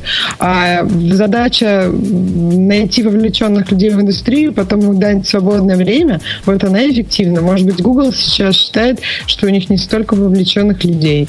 Или что им действительно просто нужно доделать свои проекты, а не какие-то новые. Ксюш, смотри, какая еще история. Очень важно понимать, что тот же самый Valve, контора, в общем-то говоря, небольшая. Там, если я не ошибаюсь, могу ошибаться, в районе 100 человек всех э, людей. И туда невозможно попасть. То есть человеку со стороны практически невозможно попасть. У них зверское абсолютно э, зверские испытания нужно пройти. Самый легкий способ это по э, приглашению, по инвайтам, когда человек за тебя поручился, когда он с тобой провел политбеседу, когда он точно, точно уверен, что ты вот тот самый человек, который захвачен идеей, который будет э, работать э, не ради денег, а ради идей, и при том им платят очень такие хорошие деньги. И только тогда получается вот эта вот атмосфера. Строго по инвайтам. В Гугле такого давно уже давно нет, поскольку у них там миллиарды в общем, программистов. только постель. Приглашаем на IT-события нового формата «Рок IT». Доклады, мастер-классы, рок-н-ролл и отличная атмосфера. 24 и 25 августа. Спортхолл Калев. Таллин. Бесплатный вход и участие. rocketcon.com Погодите, возвращаясь к вашей Владивостокской истории, дорогой гость, я тебе скажу, что не верю. Потому что у этих лошадей наши морды. И правильно же Ванецкий про это сказал. Ну, я работал с этими людьми в течение десятилетий. Ну, что ж такое? Их с Марса вам завезли на, на Тойоту, на вашу? Или нет, где там нет. готовят их? Нет, на самом деле люди самые обычные. А долго очень рассказывать, но вообще сама идеология компании, она как бы звучит со стороны даже немного дико. А люди работают за то, чтобы улучшить э, качество сборки, работают за то, чтобы э, оптимизировать э, собственную работу. Э, очень ну, Зачем? Вот, Зачем? Зачем эти люди, которые работали со мной в АКБ МИУС и били баклуши и пили чай по 5 часов в день, вдруг они вот магически переменились и стали японскими маленькими роботами, которые делают все на благо компании? Потому что, во-первых, а, ну, Евгений, немножечко зная изнутри эту тему, могу сказать, что японских роботов не существует, как показала практика. А, существуют идеальные, допиленные до просто до бриллиантового блеска процессы, в которых человек не может совершить ошибку. А у Toyota есть такое выражение, что наши конкуренты управляют идеальными людьми в плохих процессах, а мы управляем идеальными процессах с обычными людьми. Вот. А ситуация тут точно такая же. А каждый человек участвует в допиливании процесса. А почему участвует? А, да температура в компании такая, что человек приходит и а, понимает, что здесь каждый, начиная от а, там, генерального директора и заканчивая той же уборщицей, да, как не смешно, а, делают все для того, чтобы было хорошо. А, и как-то вот не хочется, наверное, выделяться. Это первый стимул постепенно люди начинают э, биться за то, чтобы попасть там на а, стенды кайза, там внедривших кайзены. Вот. Там очень много всего, то есть э, смысл примерно такой, что а, понятно, что первая бригада как бы а, специалистов была ввезена, и она создала эту культуру, культивировала ее. А потом просто за ней очень внимательно следят специально обученные люди, чтобы эта культура не скатывалась а, в российские реалии. Честно скажу, очень эффективно и со стороны смотрится немного дико. То есть ты попадаешь, да, на завод, то есть только проходишь, я говорю, первый проходной и понимаешь, что ты просто попал не в Россию. И это пугает. Иван, а можно уточняющий вопрос? Да? Вот эти вот доски почета, вот это вот все, это как-то отражается на а, деньгах? А на деньгах это отражается очень сомнительно. То есть там есть система грейдов, когда ты а, а, в своей зоне проходишь а, все, грубо говоря, позиции, то есть, если беря IT, да, там, побыл в техподдержке, побыл там в разработке, побыл там в админстве т.д. тогда у тебя начинает расти грейд. Ну, честно говоря, в деньгах это не особо а, э, всех доводят именно до такого, как вот помню, Бобу говорил, ну, до да, состояния что... винтиков. Всех доводит до состояния взаимозаменяемых частей, которые работают по идеальным процессам. Если да, винтик именно... Э, хочет чуть-чуть поменять резьбу, то окей, но это проблема винтика. Ну, круто, он будет входить в свою гайку хорошо, но не более того. О, это второй, да. второй раз за сегодняшний выпуск, когда мне хочется достать револьвер. Когда говорят про стимулы нематериальные, я смеюсь этим людям в лицо. Не бывает нематериальных стимулов. Я тоже смеюсь. Пусть тебя вешают на доску хоть 33 раза и приковывают туда цепями золотыми. Но это все, я не знаю, на кого это. Вот тех людей... А я не согласна. Вот, тех, вот... вот тех людей, которых вешают на стену, они от этого начинают лучше работать, я бы изначально не взял на работу. Да нет, ну это не про, не про стену. Просто есть такой психологический момент, что у людей у некоторых есть э, ну, такая необходимость ощущать свою важность. То есть, если ну, это вот не про стену вообще, а просто про то, что вот ты как бы... Таким надо и, на, и, иными путями свой ЧСВ повышать не, не стенами. Пусть приходят в подкаст. Видишь, пришли в подкаст, их услышало 500 миллионов людей. Все, не надо им эта стена больше. Это гораздо более продуктивный способ. А тут какой-то начальник. Да я знаю этих начальников. Я сам один из них. Так вот, начальник, который мало чего понимает, чего этот человек делает, даже при идеальном процессе, награждает этого человека почетными уважухой по набору трудно формализуемых признаков – и этим человек гордится, ну, это ерунда какая-то. Евгений, не совсем так. Вот смотри, я сейчас вот конкретно на примере данной компании скажу, да, о которой говорю. Вот, грубо говоря, в процессе сборки э, на линию заходило два, как бы, две телеги, которые нужно было определенным способом ставить. И провели, один из рабочих провел некий процесс, чтобы не совершать ошибку. А ситуация в том, что фактически этот, вот это улучшение а, назвали его именем, да, то есть и человек, а, стоящий на линии, когда говорит, то вот Вася Иванов, да, это же вот у нас отметка Иванова, на, на первом посту.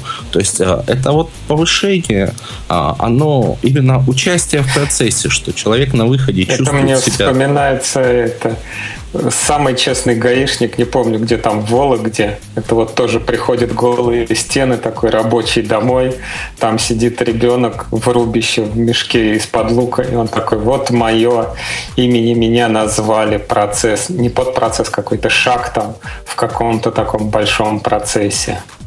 И он, ну, при... да, гордится. Но при да. этом у них достаточно неплохие зарплаты, то есть по сравнению с рынком, это конечно же. Ну, может, ну, они... зарплаты-то одинаковые и никак не влияет эти. Если у них эта премия скрыта в зарплате, то есть все получают больше, чем со, со стороны, то это просто... Зачем делать больше? То это просто лукавая такое, такая замена. То есть, на самом деле, стимул материальный, единственный стимул, в который я верю. Вообще, я верю, что пряник может быть только деньгами, а кнут как раз может быть моральный. Для кнута вовсе не обязательно деньги отнимать. Достаточно, например, как я своим вешал ленточку с надписью Microsoft, чтобы им было стыдно. Очень эффективный был способ. А вот, да, или Samsung дарить какой-нибудь Android, например. Да, да, пусть, пусть, пусть, ходят, пусть ходят и позорятся между нормальными людьми. Ладно, давайте на следующую тему перейдем. Это, конечно, было интересно. Интересный разброс мнений. То есть, то есть Иван прямо конкретно считает, что лошадей с нашими мордами можно сделать рысаками.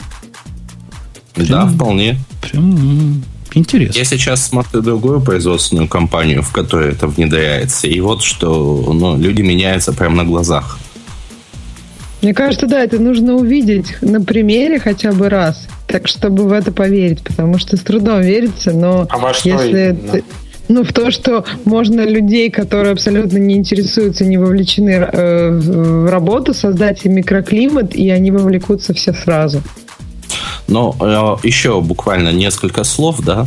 А, а Владивосток же славится чем? Японскими автомобилями. Здесь 80% бизнеса до введения таможни, таможенных пошлин а, состояло из того, что люди занимались привозом автомобилей. Соответственно, автотематика здесь развита очень-очень сильно, и фактически она приоритетна. Поэтому отношение к русской сборке здесь изначально было настолько негативное. И вот э, мне кажется, что вот когда говорят там про всякие японские чудеса, да, там в плане бизнеса и развития экономики, я когда смотрю вот, собственно, на такой образчик во Владивостоке, я действительно начинаю в это верить. Да, но это действительно, это нужно увидеть один раз своими глазами, потому что сколько раз мне перед этим рассказывали, да, я говорил, да ну не может быть такого, они за деньги работают там или их там кнутом бьют. Да я до сих пор да. не верю, да я до сих пор не верю. Ты, ты, ты не смог надо, донести надо, эту мысль. Надо ехать в Надо ехать. Давайте соберемся после выпуска и рванем. А у меня тут Вам до, до Владивостока через Перл-Харбор просто рукой подать. Mm. Там пересадку и, и вперед. Э, Ксюшенька, эти мужланы тебя, наверное, утомили. Скажи нам, какая тема в твои ясные девичьи очи смотрит?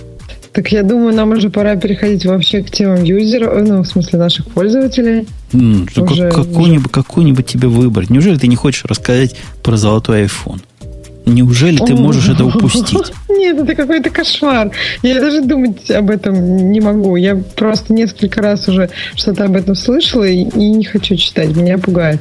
Подожди, все, все, кто расскажет. говорит? Все говорят. Теперь будет новый золотой iPhone. Понимаешь? Нет, не может такого быть. У, него У нас будет... уже они продаются китайские. От Samsung? У него будет A7 внутри. A7.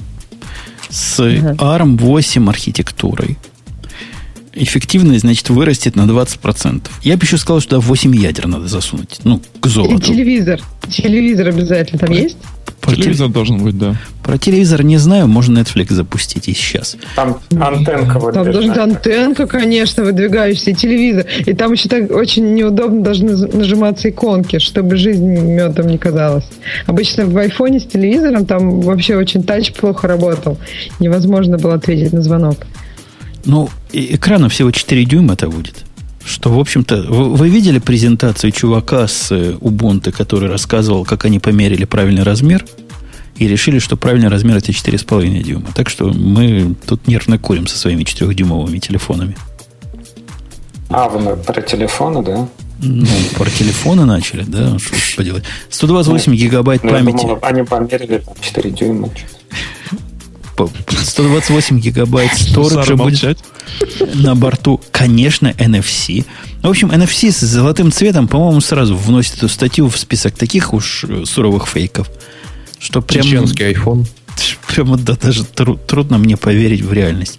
Но, с другой стороны, вы помните, были же красные вот эти айподы, Проигрыватели iPod Нет, а назывались. Вот новые iPod Touch, они же разные, разноцветные. Там, по-моему, есть э, ну, желто-золотой какой-то один, одна из расцветок вот это. Какой-то это стрёмный телефон, по-любому, прямо вот это ядер побольше. И... Хотя вот камера с э, апертурой 2.0, это круто. Это они, по-моему, вписали. Это они прям поняли, что хорошо бы туда засунуть. Все остальное ерунда. Ксюша, будем брать? 5S в золотом варианте. Так золотой, конечно, обязательно. Обязательно? 128 да. гигабайт сториджа, представляешь? Вообще просто. Ставь туда, что хочешь. Прям даже не знаю, что поставить. Я тут недавно обнаружил, что у меня, оказывается, 32 гигабайта в айфоне есть. Открыл, а там, говорит, свободных 8 гигабайт. Я уж испугался. Думаю, господи, что я удалил что-то.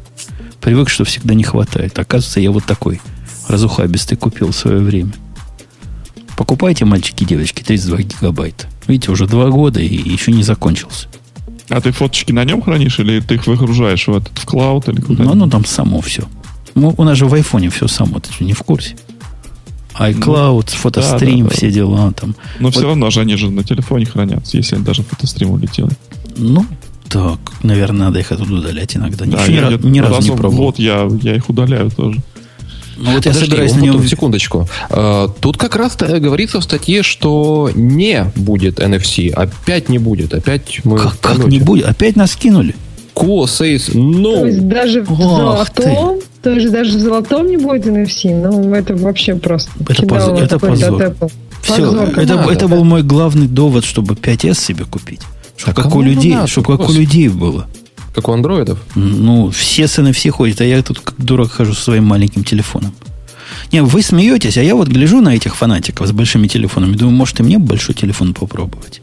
Ну, ты можешь, например, если говорить о поездах, ты можешь билетики, наверное, на поезда покупать вот так вот телефоном тронул, этот самый банкомат, где продают билетики. Эти билетики не продают по кредитным картам, надо дебитную нести туда. Серьезно? Да. Так, ну, хотя можно купить такую чипованную карту, которая, значит, вот работает. Это они так загоняют нас в будущее. Нас, тупых американцев, которые с чипованными картами никак. Чтоб трекать. А у вас их там нету? У меня есть одна от Яндекса. Я ее всем показываю. Все знакомые американцы прямо удивляются. Нет, не работает. Они имя с фамилией перепутали местами. Нет, а в Европе, по-моему, наоборот, чипованные карты как-то активнее используются. Вот что меня удивило. А вот так такие... там запрещено использовать не чипованные в Европе. Как запрещено? Ну, я не знаю, Прям... насколько там запрещено. Я нормально платила в магазине. Просто, например, у них есть автоматические супермаркеты, где э, ты ну, просто все набираешь сам, все пробиваешь, вот как кассир. Это, кстати, мучительно, как оказалось, находить штрих-коды на продуктах. Э, а потом платишь. И вот если у тебя чипованное, все шикарно, потому что там пин-код надо вводить. А если у тебя не чипованное, к тебе прибегает такая странная телечка негритянского вида с ручкой и, и требует твою подпись. Ну, а, есть, а, ну, а, нечего. Да. а нечего. Давайте к темам пользователя. Я с тобой согласен, Ксюша. Что наши слушатели напридумывали? Первая тема какая-то очень прям а, странная. Хотя вот я сортирую по-лучшему наши темы, но почему-то первая у меня все-таки там, где 12 лайков, а следующая где 13, почему-то вторая. Что-то здесь не так. Ну, тут сложный Значит, алгоритм, как, как вот с этими японцами в Владивостоке. А как ты это сортируешь? Как это увидеть? Ну вот тут лучше есть такая, крыжик такой для сортировки. Пимпочка такая есть. Ну если, да, мы говорим о 13 лучших, 13 э, голосов или лайков, это компания Павла Дурова представила мессенджер Telegram. А, ну, с этим было связано очень много шуток, что Дуров только не повторил, что он только уже не повторил. А, но, с другой стороны, сейчас действительно, если смотреть App Store, самые популярные приложения — это как раз мессенджеры. То есть сейчас все почему-то повернуты на этой теме, и вот Дуров в струю, как раньше повторил за Фейсбуком, сейчас, наверное, за WhatsApp. Как кто пробовал, кому что нравится? Я пробовал, вот буквально сегодня специально перед эфиром попробовал эту штучку. Штучка замечательная. Вот прям положа руку на сердце, работает удивительно быстро и что характерно, вот тут пишут, что она привязывается к сим-карте. Не к сим-карте, она привязывается к телефонному номеру. То есть фактически э, можно иметь iPod Touch, на нем установить этот Telegram и э, привязать его к ну, номеру, который на обычном телефоне, может, это даже не смартфон. И оно будет совершенно хорошо работать. Плюс можно на нескольких устройствах э, под одним не, не, погоди, ты мне расскажешь, что как iMessage работает, да? Вот прямо ну, сейчас. в общем, можно и так сказать, ну, что а, iMessage, а, да. А, а в чем, WhatsApp. А в чем правда, брат, собственно? В чем тут, в чем тут цемис? Ну, Они в чем просто он... пришли, сделали новое приложение. Они, нет, на самом деле... У них там придет... хитрый протокол. Да, там какой-то свой протокол новый. Э. Ну да, они очень забавно везде пихают то, что какая-то повышенная скорость передачи сообщений. Я вот не знаю, я пользуюсь... Там не скорость пользуюсь WhatsApp. Э, там а, цемент не в скорости, там цемент в защищенности. Николай Дуров там очень долго работал. Ну да, Николай протоколом. Дуров рассказывает нам о защищенности. Ага. А что такое? Николай. ВКонтакте. Николай, Николай. Ой, Павел, Павел, Павел. А почему Николай? Ну, Павел и Николай. Так брат его, наверное. Два брата у них, у, у них там, да, а. все, землячество. Все братья, понятно. Погоди, Ой, скор... там такой Перельман. Когда скорость про, про мессенджер говорят, я, мне тоже непонятно, о чем они. А кто медленно работает? Это, ну, это да, они вот с кем они... сравнивают? Может, со скайпом, который э, типа не умеет правильно передавать сообщения. Если у тебя скайп открыт на другом э, девайсе, оно сначала уйдет туда, а ты ждешь, что оно придет в другой и так далее. Да ладно, после того, как вы попробуете, дорогие мои, Yahoo Messenger, вы поймете, что скайп это счастье. Да-да-да. Ну, ладно, наверное, наверное, интересно. Наверное, пользователи ВКонтакте а будут... ощутил какую-то скорость такую особенную? От протокола? Ну, скорость очень, очень хорошая. Там э, две галочки. Первая появляется, когда сообщение отправлено, отправлено, а вторая, когда оно доставлено. И, соответственно, они абсолютно мгновенно э, отрабатывают. Я на мобильном интернете специально на Edge сидел ради этого. И, ну, то есть, вах. Просто, просто вах. И важно понимать, что оно к ВКонтакту не имеет никакого отношения оно, оно не привязано к ВКонтакту аж, аж никак. Это абсолютно ну, самостоятельный проект. Тебе нужно же, чтобы твой оппонент имел, имел такую же возможность, да? То есть у него должно это приложение установлено быть. Ну, есть, естественно, ему нужно иметь какое-то, я не знаю, на Android, наверное, еще нет, а вот э, на iOS, любое iOS-устройство, mm-hmm. оно есть.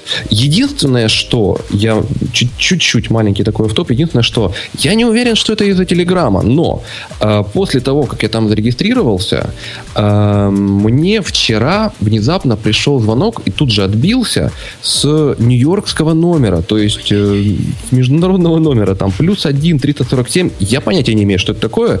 Я нигде свой номер не светил. Э, так это номер NSA. Ну, да, это, это ж наши. Конечно. Это Они просто, да, мы прозваниваем всех. Проверяем, проверяем, есть это настоящий абонент или нет. Когда про такую скорость говорят, особенно про мессенджеры, я вспоминаю, как у меня вот эта программистка, которая умница, красавица, не такая, как ты, Ксюша. Хотя она у себя там в Индии на конкурсе красоты прям место взяла. А, Представляешь? А я почему? Я хуже? Не, не такая уж, не такая уж прекрасная, как ты. А, ага, хорошо. Я бы не взяла, я думаю, в Индии. Да, в Индии ну, я не знаю, что с тобой было. Но не, не так, ну почти, ну близко. Но вот когда она пришла, была совсем зеленая, и когда я поручил сделать программу, которая должна там была показывать состояние бумаг, она мне с гордостью сообщила, что она там хакнула JavaScript, ну девка такая продвинутая, и теперь бумага 70 раз в секунду не обновляется на экране. В браузере. У пользователя. 70 раз в секунду. И это она считала большим достижением. На мой вопрос, а какого же, собственно, а, а как, же, как же остановить мгновение и увидеть эту цифру? Она говорит, кого это интересует 70 раз в секунду? И у, и у вас в мессенджерах теперь можно 70 сообщений в секунду посылать. Ух! То, что читать не успеешь, это дело десятое. Да, может, можно развивать эти навыки. Когда-нибудь мы сможем писать больше сообщений в секунду. У нас мелкая моторика или еще что-нибудь будет развиваться. До пяти дотянем нашу способность принимать эти сообщения. А как... у некоторых до трех. Ну, это три, три только пользователя андроида. Он не успевает быстрее. Мы-то будем пять. Что там следующее, Ксюша? Следующее. Коренные жители Сан-Франциско возмущены нашествиями богатых программистов. Там у них доходит до страшного. А, гугловый автобус, ну, то есть вот программисты из Гугла и прочих стартапов оккупируют все окрестности Сан-Франциско, вытесняя при, этих, при этом местных жителей просто вообще на, на окраины и бедные районы. Просто такая трагическая ситуация. И вот автобусы Гугла такие прекрасные, которые намного лучше, чем общественный транспорт, их там закидывают помидорами, ну и прочее, всячески гадят на них, там, обрисовывая их, как вот в России с Сапсаном, так и тут не уважают богатых программистов в Сан-Франциско. А разве Сан-Франциско это не город бомжей? Это да город, город, там нет, в Сан-Франциско город бомжей. Ну, то есть бомжи там... против богатых программистов. Голубые бомжи против Там богатых. идея какая в Сан-Франциско, там они привлекают вот этих бомжей тем, что э, там бесплатная кормежка и так далее. Просто есть такое мнение, что художники, свободные какие-то вот люди творческих профессий, они могут иногда вот э, на той стороне жизни быть.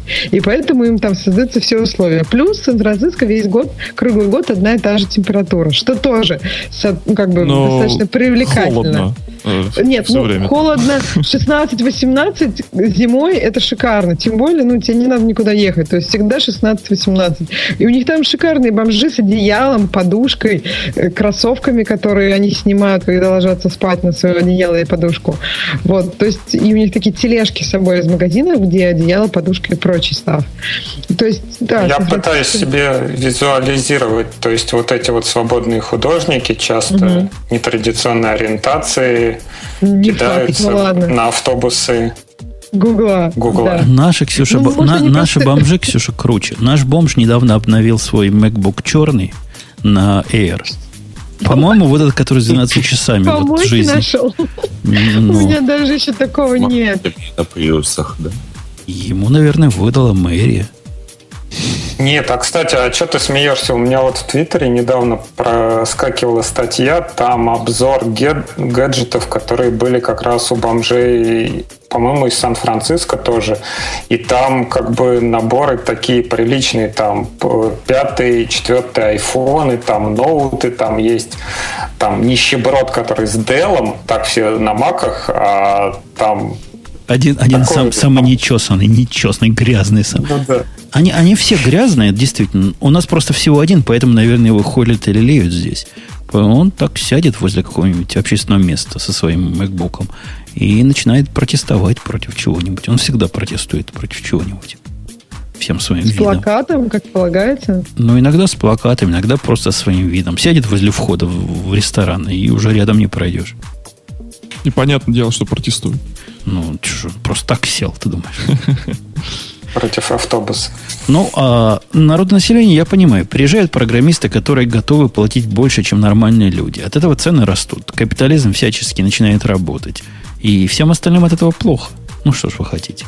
Гримасы, вот этот человек человеку волк. Не зря нас в детстве учили об этом. Вот они все и гадят нормальным людям. К ногтю их расселить по всей Америке, в Детройт их, да? Правильно? Точно, пусть, пусть поднимают. В Детройте там и без них уже... Пусть, пусть, пусть Детройт поднимает. Точно, в центр. Он, туда Росновский как-то рассказывал, как он с детьми туда ходил. Смелый чувак. Ну, может, у него он пистолет купил. Может, у него страховка хорошая. А, зубная. Что еще, Ксюша, наши слушатели написали умного? Да как-то, наверное, больше ничего такого шикарного нет. И можно, наверное, пере, переползать после шоу или совсем переползать. Сейчас я посмотрю, что про Google мы говорили. Нет, спрашивает человек... Да, да, да. Равен спрашивает про закат сисадминства и куда христианину податься. Вот давайте, нас сегодня много нестандартных умов собралось. Я у, у Человека-паука хочу первый спросить вопрос. Скажи, ты такой красивый, умный с усами. Куда им пойти? Сейчас я пытаюсь понять, что сисадмин, то есть предполагается, что сейчас все настолько из коробки работает и в облаках сидит, что... Ну да, да, да, да. Это, это наш, наш, наш посыл, мой посыл о том, что сисадминская профессия умирает из-за того, что не зря их э, в НСР разогнали. Ну, не потому, что они там сливали, потому что нафиг стукать не надо.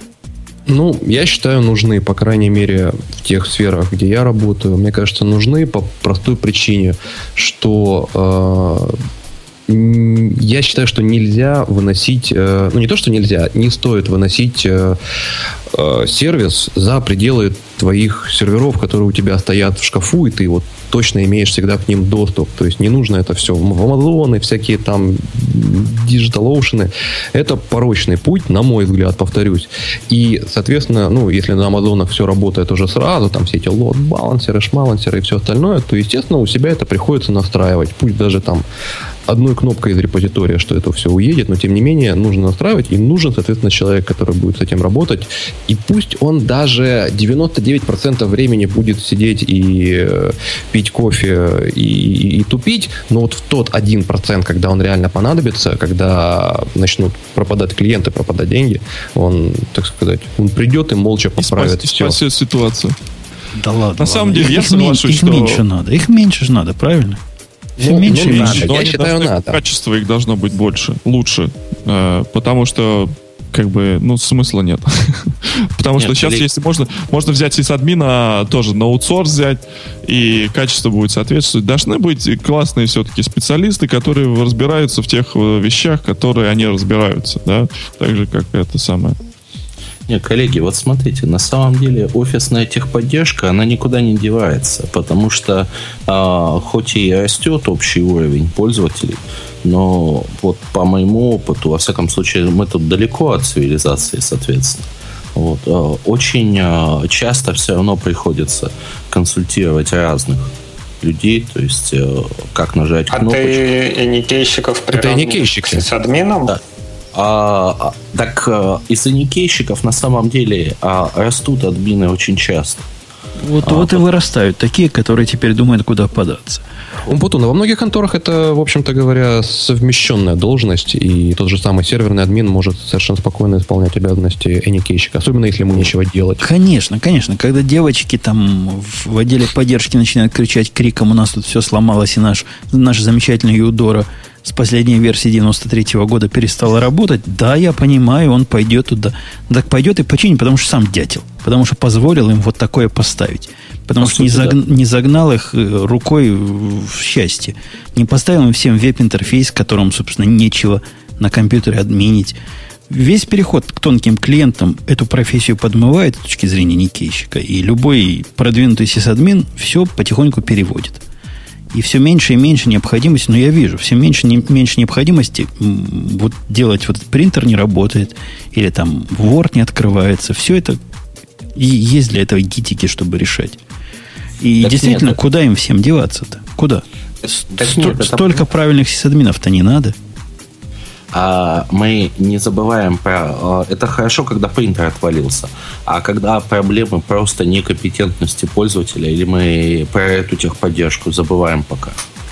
Ну, а это, это проблема, проблема шерифа которого не Нет, это очень часто решается, это как э, bring your own device. Да. Когда человек свой девайс и сидит он, не знаю, с планшетом, хочет печатать там какие-нибудь таблички. Не, а как вам, как вам поможет Amazon? Как вам поможет Amazon, если э, вам нужно общую необразованность юзер, юзеров повышать?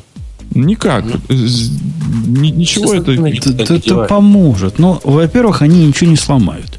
Эти юзеры не отформатируют себе компьютер случайно, если они в браузере только сидят, у них кроме браузера ничего нет научить их это отдельная проблема, которая всегда есть. И она не связана с сисадминством, по большому счету, никак.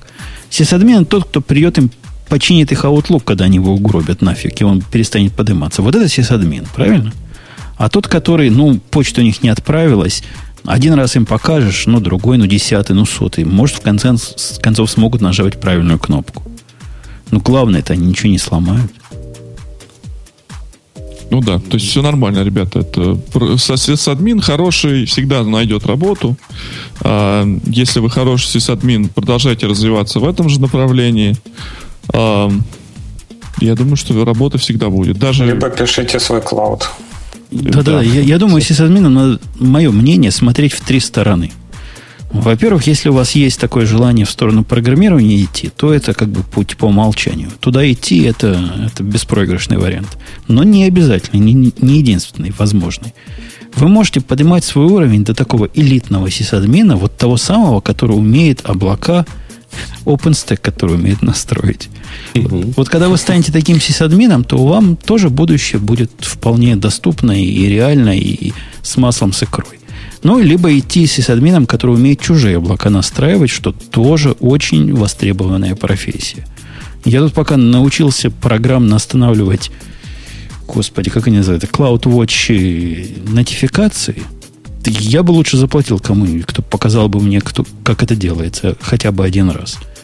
То есть есть, есть там всякие гизики свои, даже в продвинутых облаках. Есть. Вот.